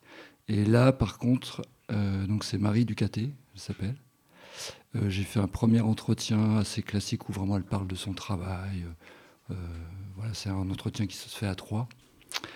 Et je À suis trois, re- c'est- c'est qui on l'autre? est- Il y a une autre personne qui interviewe avec moi. D'accord. On est deux à lui parler. quoi. C'est un peu le, le principe à chaque fois de ces, de ces archives, c'est que ces entretiens qu'on mène avec, euh, on est trois. Il y a l'artiste dans son atelier et on est deux personnes à, à parler. Donc c'est un, un entretien croisé, on va dire. D'accord. Mais là, je suis retourné la, la voir et je lui ai demandé de, de, de travailler en même temps. Ah oui, c'est ça, parce que, c'est ce qu'on entend. euh, Sur le plan sonore, c'est plus intéressant. ouais, c'est un que- entretien au travail. c'est totalement au travail. Ouais. Au début, elle, euh, elle m'explique ce qu'elle va faire, elle se, elle se, elle se chauffe, entre Mhm. guillemets. Et puis, elle a vraiment travaillé devant moi. euh, ça a duré une heure. Moi, j'ai j'ai- j'ai mon- j'ai monté Ouais. quoi, après. Euh, alors, c'est une plasticienne. euh, ça, je précise, c'est une plasticienne. C'est-à-dire que la céramique, elle n'est pas céramiste. D'accord. C'est quelqu'un qui développe son travail depuis très longtemps avec plusieurs médiums. Et elle développe ses thèmes à travers chaque médium. Elle passe de l'un à l'autre. Donc elle est peintre, elle est dessinatrice, elle fait des installations, avec, euh, elle travaille des papiers calques, elle travaille des perles, du verre. Euh, c'est extrêmement complexe et elle fait souvent des, des installations assez grandes. Donc là, en l'occurrence, elle parle de. de Là, elle est sur la terre ce jour-là. Ouais, ce matin-là. Ah, ce euh, matin-là. Ce Ah ouais, matin-là, elle m'a dit ah bah, je vais faire de la terre ce matin. Ok, donc elle est sur plusieurs projets en même temps, et donc En elle a de partager avec toi ce, ce- cette. C'était pas toi qui est allé en te disant je veux ce type de bruit Pas là. Ah non, c'est elle qui a choisi, euh, pas, c'est pas moi du tout. Moi, c'était un tel jour, on s'est dit, bah, je passe. Et là, euh, j'allais prendre ce que j'allais prendre. Je ne savais pas ce qu'elle allait faire. quoi. D'accord. Et donc là, effectivement, elle, a, elle démarrait une pièce où elle allait faire en bas-relief euh, Orphée Eurydice. Voilà. Une pièce, donc une pièce. euh, En terre. En terre. Voilà, pas très grande, là, c'est une petite pièce euh, qui doit faire euh, 30 cm ou 40 cm, quelque chose comme ça, mais pas plus. Euh, Et toi, alors, comment tu as fait du coup? Parce qu'on entend euh, donc l'entretien et puis on entend les bruits de l'atelier. bah, J'étais très près d'elle. Ouais. Donc ça s'est fait en même temps. en même pas temps. fait. Ah oui, d'accord. Et j'avais les micros dans la main droite, euh, Ah des fois dans la main gauche. Et donc tu prenais un coup sa voix, un coup. euh, Ouais, j'avais pris quoi. un couple micro en fait, c'était deux, deux micros comme ça. Voilà. Et ensuite j'ai fait un, j'ai fait un montage parce que c'était c'était un peu long. Enfin, il y avait plein de creux, il y avait des moments où euh, elle parlait trop. Mm. Donc, je trouvais ça moins intéressant. Euh, c'est quelqu'un qui parle très très vite. Mm. Elle a un débit de parole euh, extrêmement intense. Et là, ce qui était, ce qui était pas mal, c'est que du coup, le fait de travailler, ça a ralenti son débit. La parole. La parole. Et tout doucement, euh, ça, je trouve ça assez, assez beau parce que tout doucement, elle se met à chuchoter. En fait. Oui, c'est très beau. C'est ces deux moments Et où elle, rentre. chuchote. En fait, elle, Mm. elle finit par totalement rentrer dans son travail et Mm. c'est quasiment, elle me calcule plus, quoi, j'ai envie de dire. Et, et elle dit, oh là là, je, ah non, là, ça va pas du tout. Et puis elle commence à chuchoter. Ouais. C'est le meilleur moment, moi, je trouve. Oui, il est très beau, tu as raison. Et, euh, et donc, ce projet, c'est celui que tu vas porter en juillet? Alors euh, oui, voilà. Euh, J'aimerais bien faire en juillet peut-être une petite in- installation à partir de ça. Et j'ai entendu dire qu'il y avait, un, il y avait un peintre dans, à Montjustin qui avait un atelier et que peut-être on aurait accès à, ce- à cet atelier. Donc, tu le fais. Tu, tu j'aimerais bien faire une petite installation D'accord. euh, des sons, celui-là, mais peut-être d'autres, du coup, d'ateliers. Parce qu'en fait, euh, j'ai des archives, euh, j'en ai beaucoup, beaucoup, d'archives d'ateliers. Ok, donc celui-là, il, il est, pour toi, il est terminé. Et donc, si tu as à continuer ce projet-là, c'est à travers juste une disposition sonore qui t'amènerait à, à- J'aimerais bien à tester. proposer d'autres Voilà, entretiens de au travail. Les prendre dans mes, dans mes archives. D'accord. Et si j'ai le temps d'ici juillet, peut-être faire autre chose. Enfin, continuer, euh, parce que c'est un, un projet qui se continue hein, dans, le, dans le temps. Et, tu es où, toi? Tu À Marseille. Donc, ça se passe à Marseille. Donc, c'est Euh, un non, il y, a des, il y a des entretiens qui sont à Paris. En fait, c'était une amie euh, qui est artiste, à, peintre à Paris, qui mène euh, le projet parisien, et moi je mène le projet euh, du Sud. D'accord. Voilà. Bon, ben, on sera content de venir voir. Ça, et le projet s'appelle Subito Radio. Subito Radio. Voilà. Merci. De rien. Bonjour Barbara. Bonjour. Alors, toi, ton projet, c'est réalité? Oui. En pluriel. Oui. C'est un projet collectif. Ouais, un projet collectif. Donc, euh, euh, pour le coup, c'est c'est pas un entretien, mais des entretiens, j'imagine? Oui, la base, c'est euh, 12 ateliers qui réunissent 3, à 4 personnes, euh, pendant lesquels on a demandé aux gens de témoigner, euh, de se livrer sur des, plutôt des thèmes. Et tous ces gens étaient invités, souvent par connaissance. Et ce qui les reliait au départ, c'est qu'ils entendaient des voix, ou ils avaient des proches qui entendaient des voix. On est parti sur cette piste. Voilà. Et puis après, on a réuni de la matière sur euh, la question de des altérations mentales. Donc, euh, on entend parler de schizophrénie, de bipolarité, etc. Donc, c'est des, bah, des maladies, des handicaps avec lesquels c'est difficile de vivre. Et du, coup, euh, que ce soit pour les, gens qui sont euh, malades, comme pour leurs proches. Et en fait, euh, voilà. Donc, à l'initiative de, toute cette dynamique, il y a une copine, Agnès, qui est, donc, qui est proche aidante. On, on l'entend là dans l'intro. Et elle a fait ce parcours avec quelqu'un de sa famille très proche. Et elle, a, bah, euh, elle s'est cognée à pas mal de murs, etc. Et donc, ça l'a, hum, voilà, elle a, a eu envie d'en parler. Et en, en parlant autour d'elle, tout simplement, euh, une personne sur quatre était concernée, plus ou moins. Donc, euh, très facilement, on a trouvé des gens pour euh, raconter. Moi, je les ai rencontrés aussi comme ça, parce que je suis venue au premier entretien de, de témoignage, parler de mon cousin, Germain. Et euh, voilà. Donc, ça veut dire que toi aussi, donc tu, en fait, quand tu parles d'atelier, donc euh, euh, c'est de bouche à oreille. Vous avez organisé. euh, euh, Aujourd'hui, on, on- on fomente une chose on rassemble une douzaine de personnes qui vont nous parler de cette chose-là, qui est intéressée pour venir. Oui, c'est ça. En fait, disons, Agnès est photographe. Elle, euh, ça, l'a beaucoup impacté. Donc, ça a aussi impacté son travail de photographe. Donc, euh, et elle s'est dit, tiens, je vais pas rester seule avec ma seule expérience. Donc, euh, Ça veut dire qu'elle avait elle-même, elle entendait des voix Non, non, c'est quelqu'un dans sa famille. D'accord. Hum. Et euh, du coup, l'envie, c'était ça, c'était de collecter du- des témoignages qui ont été enregistrés et de monter une première expo qui a eu lieu euh, en avril à Marseille, où il y avait à la fois un travail plastique et des, des extraits de, de témoignages, de tous ces témoignages enregistrés. Partant de cette première expérience, on s'est dit, tiens, on va déplier ces extraits sonores qui étaient montés très courts pour accompagner une expo, donc sur des sons quand même courts, euh, pour euh, retrouver davantage euh, le parcours des uns des autres. Et donc on s'est dit qu'un format podcast serait plus adapté. Donc ce que vous avez entendu, c'est une tentative d'introduction du podcast numéro 1. Voilà. Mais j'avoue, c'est pas encore fini. D'accord. Et toi, là, ce que tu vas faire, parce que j'ai entendu à, à plusieurs moments, on entend que. Enfin, tu parles de réalité et donc de, de, de troubles dans la perception de la réalité. Et donc, est-ce que tu as envie aussi de, de travailler euh, euh, de, dans, dans, dans, la façon dont tu travailles le son, de faire entendre, d'embrouiller la réalité? En plusieurs, à plusieurs moments, on, entend que tu, tu dédoubles les voix ou euh, mm. euh, ça se superpose. Mais c'est juste esquissé. Est-ce que finalement, si tu poursuis ce travail, tu vas prendre ce chemin-là ou est-ce que tu, juste ce qui t'intéresse, c'est le discours autour de, de ces réalités? Alors, euh, alors oui, oui, oui et non, parce qu'en fait, euh, très rapidement, c'est un peu euh, sur surligné, quoi. Quand on, ouais. tu vois, quand on, on réembrouille des gens qui disent je m'embrouille moi-même. Bon, mais oui, c'est vrai, on était tentés là, on a fait des petits essais, ouais. mais c'est aussi la classe de son. Et puis, euh, le gros travail là, c'est plutôt un, sur l'écriture et le montage, parce que comme on a beaucoup d'histoires, euh, voilà, il y a beaucoup beaucoup de questions de choix, quoi. D'une part, faire ressortir certains personnages, pas d'autres. Enfin voilà, donc ça c'est une première euh, chose. Et puis on, a une, on essaie d'avoir une approche euh, assez euh, sensible et humaine en confrontant donc euh, des, des, malades qui s'expriment et beaucoup de proches mm. qui font part quand même de, de leurs difficultés. Alors c'est pas toujours les mêmes. Et, et du coup, euh, qu'est-ce que je voulais dire? Je ne sais plus. Moi, mon apport là-dedans, c'est réfléchir sur la structure, le montage et la partie un peu habillage musique, son donc pour répondre à ta question. Et là où ça, m'a été bien délégué, euh, vraiment, parce que la copine euh, se sent moins. Voilà. D'accord. Et donc, si tu as. Euh, je sais pas, tu aurais une anecdote, une chose à raconter, une personne qui t'a touché particulièrement euh, ah ben, ah oui, oui.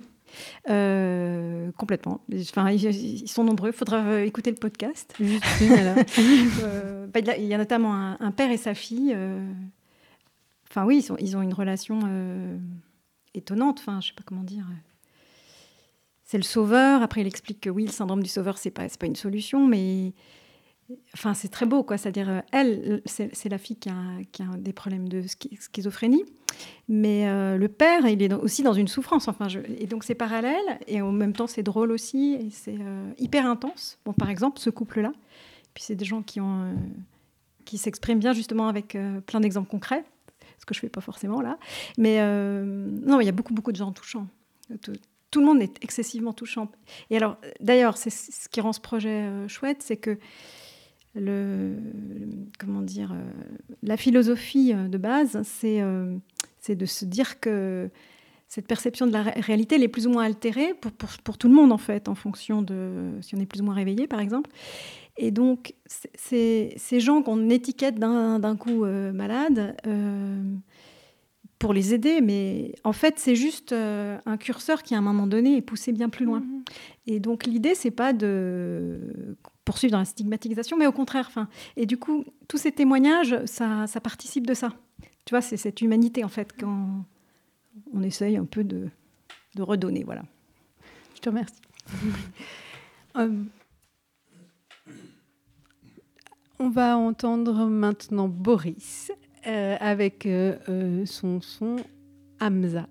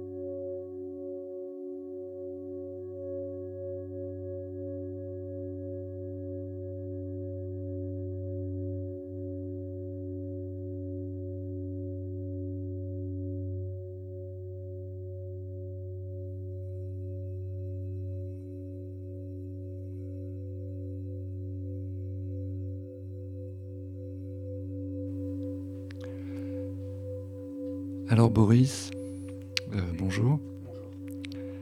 Est-ce que tu peux nous, dire exactement ce- qu'est-ce qu'on entend? Alors, on est en train d'entendre euh, mon projet, ANSA. Euh, en fait, là, pour l'instant, c'est juste une ébauche de, mon projet, enfin, du projet que je vais réaliser pour, la classe de son. Alors, ce qu'on entend là, c'est essentiellement des sons de bols chantants qui ont été enregistrés et que j'ai retravaillé ensuite euh, sur un montage. Et qu'est-ce que tu appelles les bols chantants Alors les bols chantants, ce sont des, des bols qui sont euh, pratiqués et fabriqués euh, alors essentiellement dans le Népal.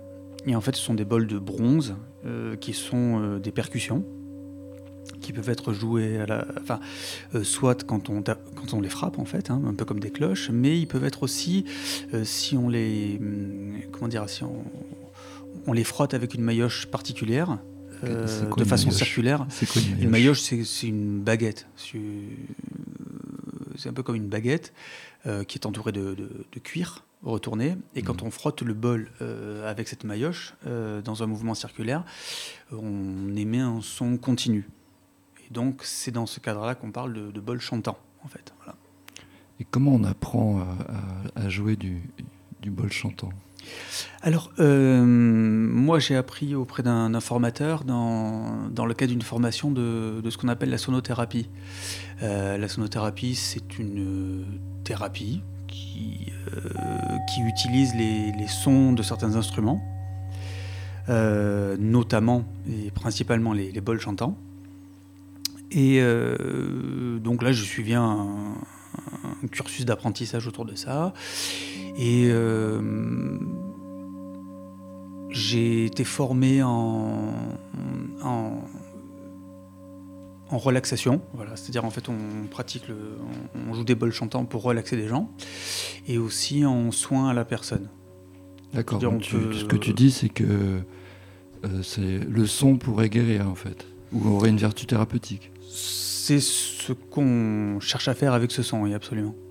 Et ça, c'est apparu quand Enfin, je veux dire, euh, cette, cette notion de son euh, thérapeutique, ça vient d'où euh, Quelle est sa source? Alors, euh, ces bols-là, ces instruments-là viennent de, des pays qui entourent la chaîne de l'Himalaya, en fait. Euh, et cette, euh, ce type de thérapie est beaucoup pratiqué en Inde, en fait, essentiellement. Alors, l'origine des bols euh, comme instrument euh, est assez floue, on ne sait pas trop. Hein. Il y, a, il y a beaucoup de, de théories là-dessus. En tout cas, euh, la, la- enfin, en tout cas la, la source de ce que j'ai appris, euh, ça se trouve en Inde. Voilà. C'est utilisé aussi donc comme des percussions, d'une certaine manière. Et c'est utilisé comme des percussions. Et aussi de manière thérapeutique. Exactement. Mm. L'utilisation double euh, vient d'Inde. Absolument. D'accord. Et toi, tu as eu la double, le double apprentissage, puisque tu es musicien. C'est ça, c'est ça. oui, J'y suis venu. Alors, euh, donc, euh, étant musicien, je, je suis intéressé aussi par, euh, par la thérapie, le bien-être. Et c'est comme ça que je suis venu à la pratique de, de, de ces bols. Et à la cette pratique-là. Et la façon dont tu joues, c'est de l'improvisation ou tu as une- déjà une structure, toi, dans, dans- dans ta tête? Alors, quand on pratique, par exemple, le, je dirais, il y a plusieurs façons de pratiquer. Euh, quand on pratique en- pour euh, faire une relaxation de groupe, euh, on est totalement dans l'improvisation, en fait. Voilà. Ensuite, quand il s'agit de suivre un protocole de soins à la personne, euh, on est euh, beaucoup plus dans quelque chose de très euh, programmé. hein, voilà, on- on- à tel moment, on doit faire sonner tel bol, etc. Enfin, voilà, c'est beaucoup moins. On n'est pas du tout dans l'improvisation. Et là, par contre, voilà, c'est-à-dire qu'en venant à la classe son, euh, je ne savais pas trop euh, comment rallier euh, ce projet que j'ai de, de- de sonothérapie avec le travail de l'école de son.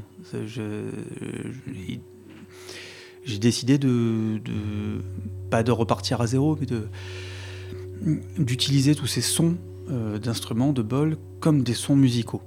De les traiter comme des sons que je traiterais dans une, dans une œuvre euh, électroacoustique, mettons. Hmm. Voilà. Donc là, le- le- la pièce qu'on a entendue, euh, il y a un travail de composition, euh, mais qui s'est fait postérieur. C'est ça, tout à fait. En fait, j'ai enregistré chacun de mes bols, soit en les frappant, soit en les, en les faisant chanter. Et ensuite, là, je fais un travail de composition sur, sur, enfin, par ordinateur, en fait. Et euh, voilà. Et le, le- le son, euh, tu l'as tu l'as retravaillé ou il est assez pur tel qu'il est Alors euh, pour l'instant, ils ont été très peu retravaillés. En fait, là, le, le travail que j'ai fait pour l'instant, ça reprend un peu la structure de ce qu'on fait lors d'une séance de, de relaxation de groupe.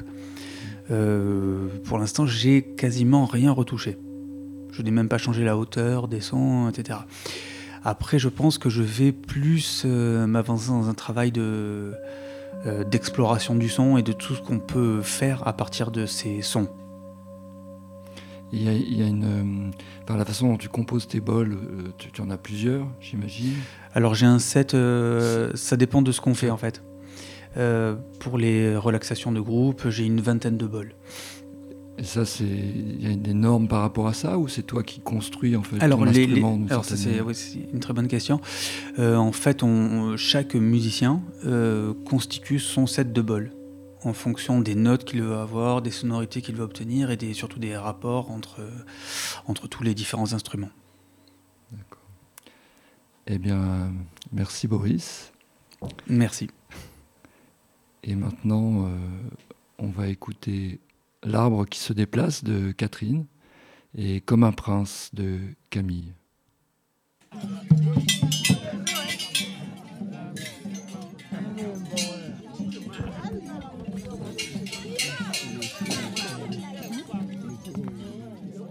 Dans mon village à Sissamba, il y a un quartier qui s'appelle Pirou. Et dans ce village, il y a des gens qui sont venus de Ninga. De ce village, il y a un arbre qu'on appelle tamarinier qui s'est déplacé de Ninga à Sissamba. Et tous ces branches ressemblent à celles qui étaient là-bas.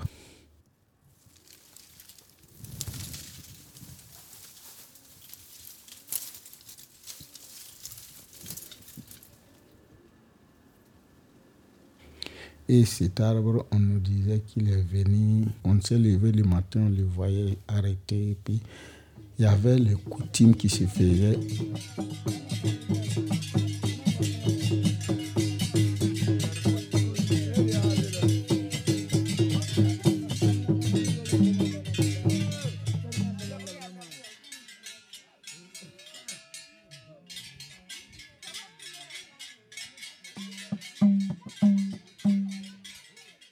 Les ministres du chef se réunissaient souvent sur cet arbre, ils font les rituels. C'est comme il y a des coutumes à faire à cet endroit et il n'y avait rien qui signifiait que c'est un lieu sacré, que l'arbre est venu parce que il y, a, y des bendas de Gambo, il y a des Bokuba de Gambo, il y a des Tingsoba de Gambo. Tous ils venaient à ces rituels. Donc il n'y avait pas l'arbre sur place et les rituels faisaient à partir de là-bas. Donc c'est comme, c'est comme quelque chose qui est venu pour embellir les lieux du sacrifice.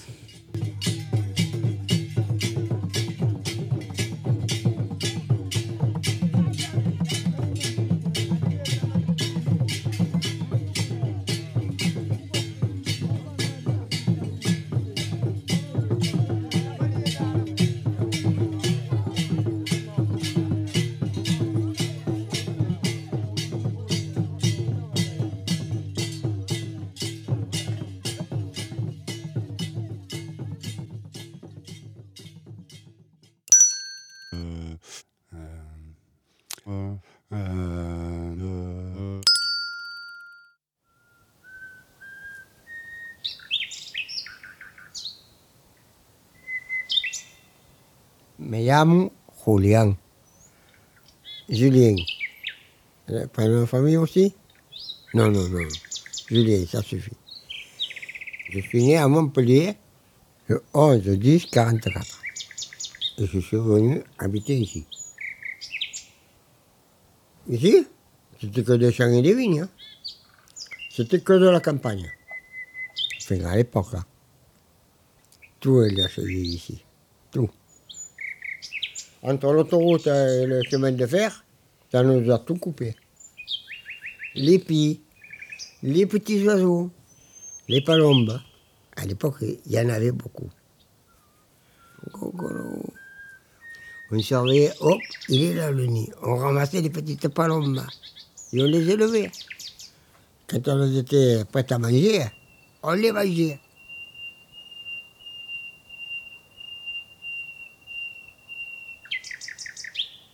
J'ai une cour. Et dans cette cour, il y avait un four à pain. C'était pour tout le monde. Les petites fermes qu'il y avait aux alentours. J'ai plusieurs enfants, enfin plusieurs familles. Et nous, c'est le Pays Basque, tout ça. Un grand-père qui avait. Quand il y a eu la guerre en Espagne, il avait tout acheté. Que là-bas, avec Franco, ils ne pouvaient pas. Ils sont venus ici.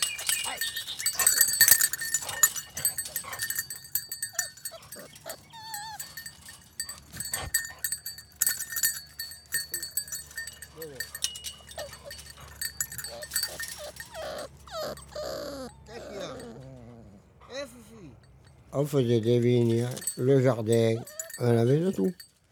Des poules, des canards, des lapins, des chats, des chiens. Et on aime la chasse.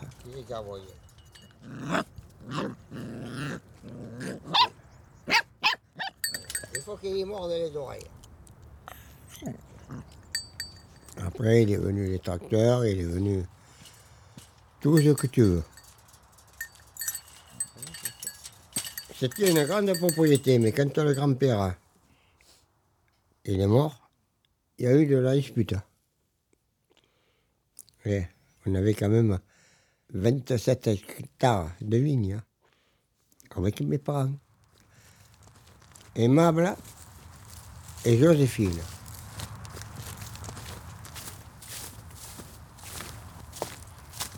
Tu vois, le cinceau, il part de la plaque rouge hein, jusqu'à là-bas.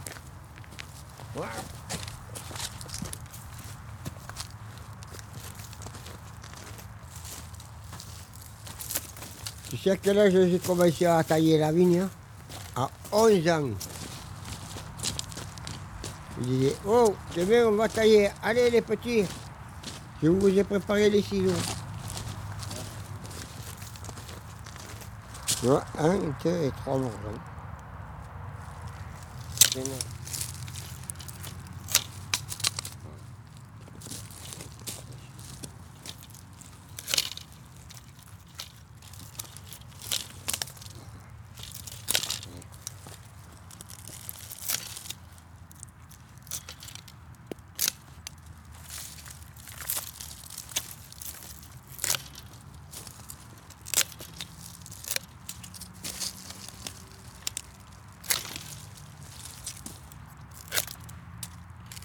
La taille, c'est machinal. Tu lèves tous les soucis que tu as. Ah oui. Tu n'as pas de soucis, là. Tu viens, tu tailles tranquille et tu es peinard.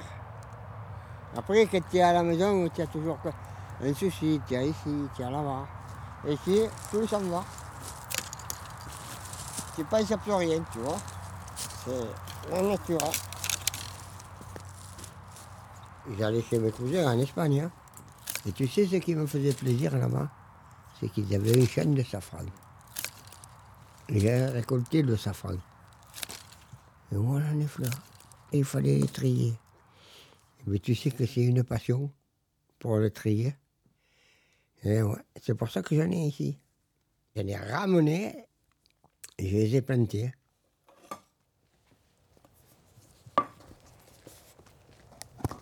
Ça, c'est du pur.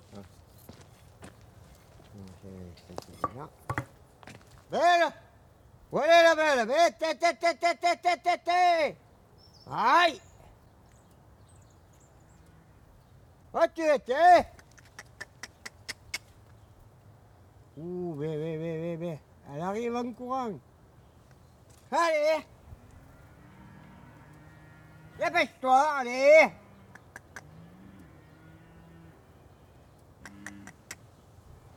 Et le petit bout.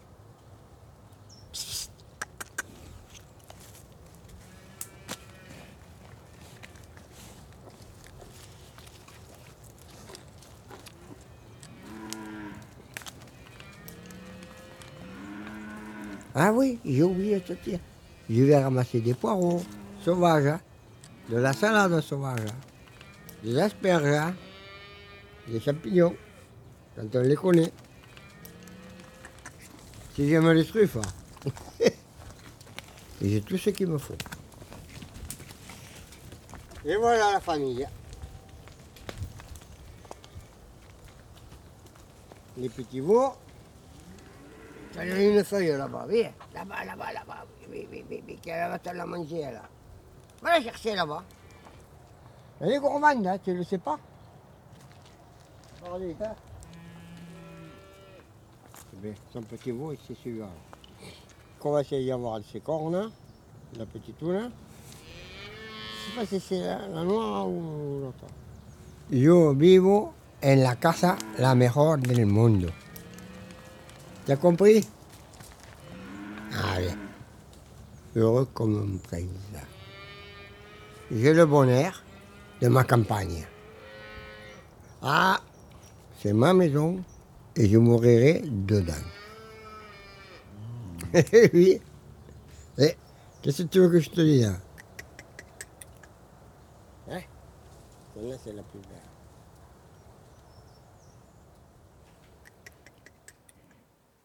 Merci Camille pour Comme un prince. Merci Catherine pour Arbre qui se déplace. Alors il me semble que dans vos deux propositions, il y a un certain nombre de points communs et notamment une approche qu'on pourrait qualifier d'ethnographique. Euh, Camille, est-ce que tu pourrais nous expliquer comment t'es venue l'idée de- d'enregistrer ton voisin? Euh, bah, J'avais envie de parler en fait de ma maison, qui est située sur un carré de terre qui est en train de se faire grignoter un peu de toutes parts.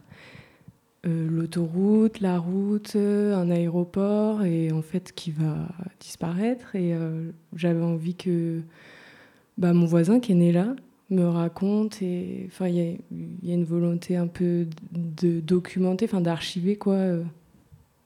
l'histoire du lieu et lui c'est un peu un personnage donc euh, il y a un portrait de lui et du lieu qui se mélangent euh, et voilà j'avais envie euh, d'enregistrer ça Alors il, il dit que c'est sa maison idéale et en même temps tu es en train de nous décrire une maison qui enfin en tout cas un, un lieu qui est peut-être en train de disparaître Mm. et tu nous parles d'autoroute, tu nous parles d'aéroport. Mm. Malgré tout, c'est la maison idéale? Bah même lui, il dit tout a changé ici, tout. Donc en fait, euh, il y a enfin, ses souvenirs qui se mêlent. Enfin, il y a aussi le fait que lui, il, est encore euh, un peu dans un autre temps, dans sa manière de vivre. euh, et voilà, les deux se mélangent en fait. euh, entre, pour lui, ça reste le meilleur endroit au monde où être il ne se voit pas ailleurs en fait. Et en même temps, ce lieu, il change beaucoup. Euh, Julien semble très, très à l'aise avec toi. Est-ce que c'est Mhm. euh, une relation euh, qui a pris du temps, enfin qui t'a pris du temps euh, à construire, ou, ou est-ce que il est comme ça avec tout le monde? Ben, il est assez avenant. Enfin, il, il- quand je- j'ai appelé comme un prince, parce que bon, il dit heureux comme un prince, mais en fait, il c'est un peu le prince du lieu. Le matin, il se met sur le bord de la route, il dit bonjour à, tout le monde, il arrête toutes les voitures, il échange deux mots. Enfin, voilà, il est très avenant. Et après, on a tissé une relation tous les deux euh, du quotidien, en fait. euh, et on s'échange euh, bah, des poireaux sauvages euh, contre une petite discussion. Enfin, voilà. Toi, Catherine, c'est l'ethnologie qui t'a conduite à la pratique du son. Est-ce que tu peux nous expliquer dans quelles circonstances? Oui, je suis euh, ethnologue, donc j'ai l'habitude de, travailler avec euh, des entretiens enregistrés que d'habitude je, transcris par écrit et je travaille à partir du, sens de, de la parole et pas à partir du son. Donc là, mon idée euh, de m'intéresser au son, c'était plutôt pour la diffusion, parce que je me suis dit, bon, le son est capable de toucher un public plus, plus varié que pourrait le faire l'écriture, surtout l'écriture académique. Donc c'est pour ça que je me suis intéressée au son et c'est pour ça que je voulais participer à, la classe du son. Et euh, bah, après, en participant, donc, je me suis rendu compte qu'évidemment, quand tu changes de méthodologie de, travail, ça change aussi euh, beaucoup de, le sens parce qu'on fait attention à autre chose et puis euh, la prise de son nécessite une autre perception, une autre attention que quand on enregistre uniquement pour récolter un sens. Et alors, est-ce que ça t'a mis une pression supplémentaire ou est-ce que ça t'a ouvert des, des, horizons nouveaux? Ah, Ça ouvre des horizons nouveaux, mais en même temps, ça met une pression parce que la manière de, prendre le son, le, n'est pas du tout pareil euh, quand on veut avoir un bon rendu de son ou si on cherche uniquement la, parole, le sens. Alors, dans, les deux cas, dans les deux euh, proposition, il y a la question du rapport à la nature, euh, à un arbre, à la vigne. Euh, comment est-ce que vous avez eu envie toutes les deux de retranscrire ce rapport à la nature d'un point de vue sonore? Catherine, peut-être? Oui, ça c'est un des, problèmes que j'ai rencontrés parce que je voudrais retranscrire à la fois un son naturel, parce qu'il est question d'arbres, de feuilles, mais en même temps, j'ai envie de retranscrire un son un peu euh, surnaturel ou spirituel, parce que les arbres qui se déplacent, euh, c'est quelque chose de euh, magique, un peu habituel. Donc je pense qu'il faut rendre ça aussi par le son, et je ne sais pas encore comment je vais faire. Tu peux juste nous dire d'où, où est-ce que tu as enregistré? Tous les enregistrements viennent du Burkina, donc euh, du nord du Burkina. C'est euh, lors des fêtes euh, rituelles. Et les, entretiens ou l'entretien qu'on écoute, ça j'ai enregistré dans une maison à l'intérieur. Et pour toi Camille, c'est le, rapport à la nature? Ben, En fait, je l'ai plus pensé comme je vais planter le décor de ce lieu et il se trouve que en ce moment c'est la taille. Et voilà. Enfin en fait euh, j'ai pas trop pensé euh, tiens je vais euh, interroger son rapport à la nature en fait. Mais c'est lié parce que c'est quelqu'un qui est tout le temps dehors. Il se lève à 5 heures du matin et il est dehors toute la journée jusqu'au soir donc en fait oui c'est plus un rapport au dehors en fait que j'ai Pardon. Est-ce que pour toutes les deux, euh, les deux propositions que vous nous faites aujourd'hui auront un rapport avec euh, le, son que vous allez présenter euh, à la fin de l'année Camille? Oui, c'est un, petit, un, début. Après, j'aimerais bien voilà, l'étoffer avec d'autres histoires qu'il m'a racontées, que j'ai pas mis dans ce montage et qu'il a à me raconter encore, et aussi euh, sortir de la parole, être plus dans, une, dans les textures, dans des, dans des gestes qu'il fait au quotidien, plus le suivre et, et, et voilà, sortir de ce qu'il raconte et de raconter plus avec euh, du son euh, brut, en fait, avoir plus d'ambiance. Catherine?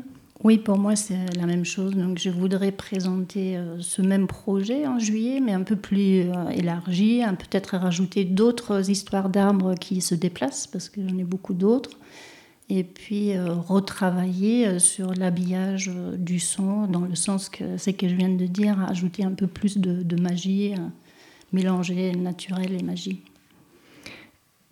Par rapport à, la, prise de son ou au montage ou, peut-être au mixage, est-ce que vous avez rencontré des difficultés particulières? Pour moi, le, montage, c'est vraiment euh, le dilemme du choix. Hein, et euh, ça, pose beaucoup de problèmes euh, éthiques aussi. Hein, quand est-ce que quand est-ce que je peux couper quelqu'un? Est-ce que je peux changer la chronologie? Merci. Camille, peut-être juste pour finir.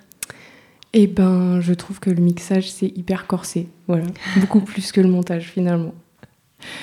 Merci. Alors, pour terminer l'émission, le moment que vous attendez tous, l'horoscope. Oui, la planète Saturne s'installe pour deux ans environ dans le signe d'eau des poissons.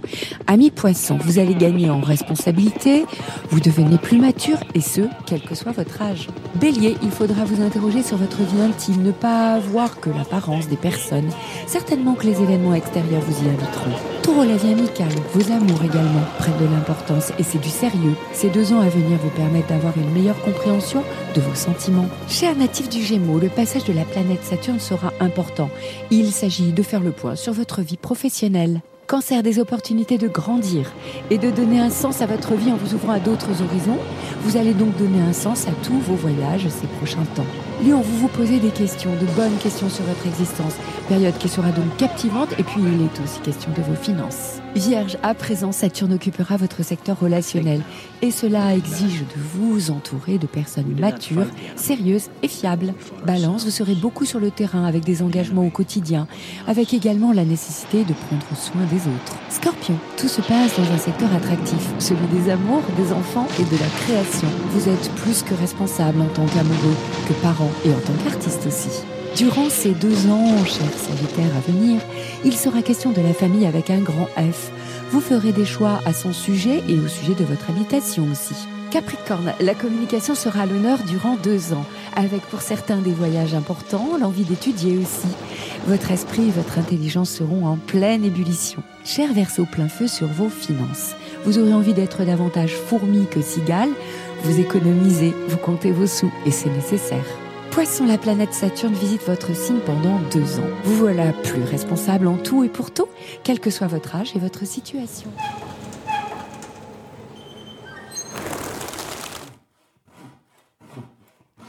Vous êtes toujours en direct sur Ryanair de l'école buissonnière de Montjustin. Eh bien, nous arrivons à la fin de cette émission en chantier et en direct aujourd'hui.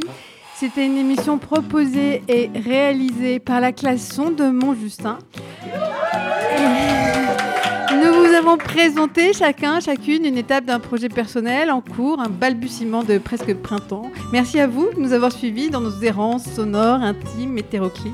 Merci à Chloé Sanchez et Célio Payard, nos chefs de chantier, pour leur engagement, leur accompagnement et leur enthousiasme à transmettre leur passion, leurs pratiques et leurs outils.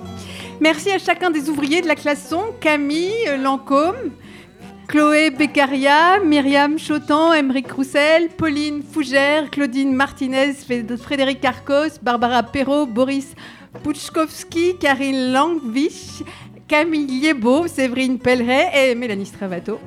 Et si vos oreilles sont curieuses de l'avenir de nos petits bricolages sonores, passez donc le 2 juillet dans le petit village de Montjustin. Vous pourrez y écouter à ciel ouvert l'aboutissement de nos travaux. Ce sera la dernière ligne pour nous, pour la classe son de 2023. Ce sera gratuit et ce sera sympa.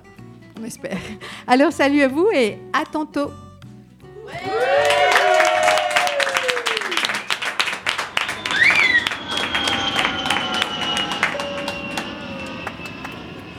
Bienvenue à bord des ondes Ryanair, la radio low cost.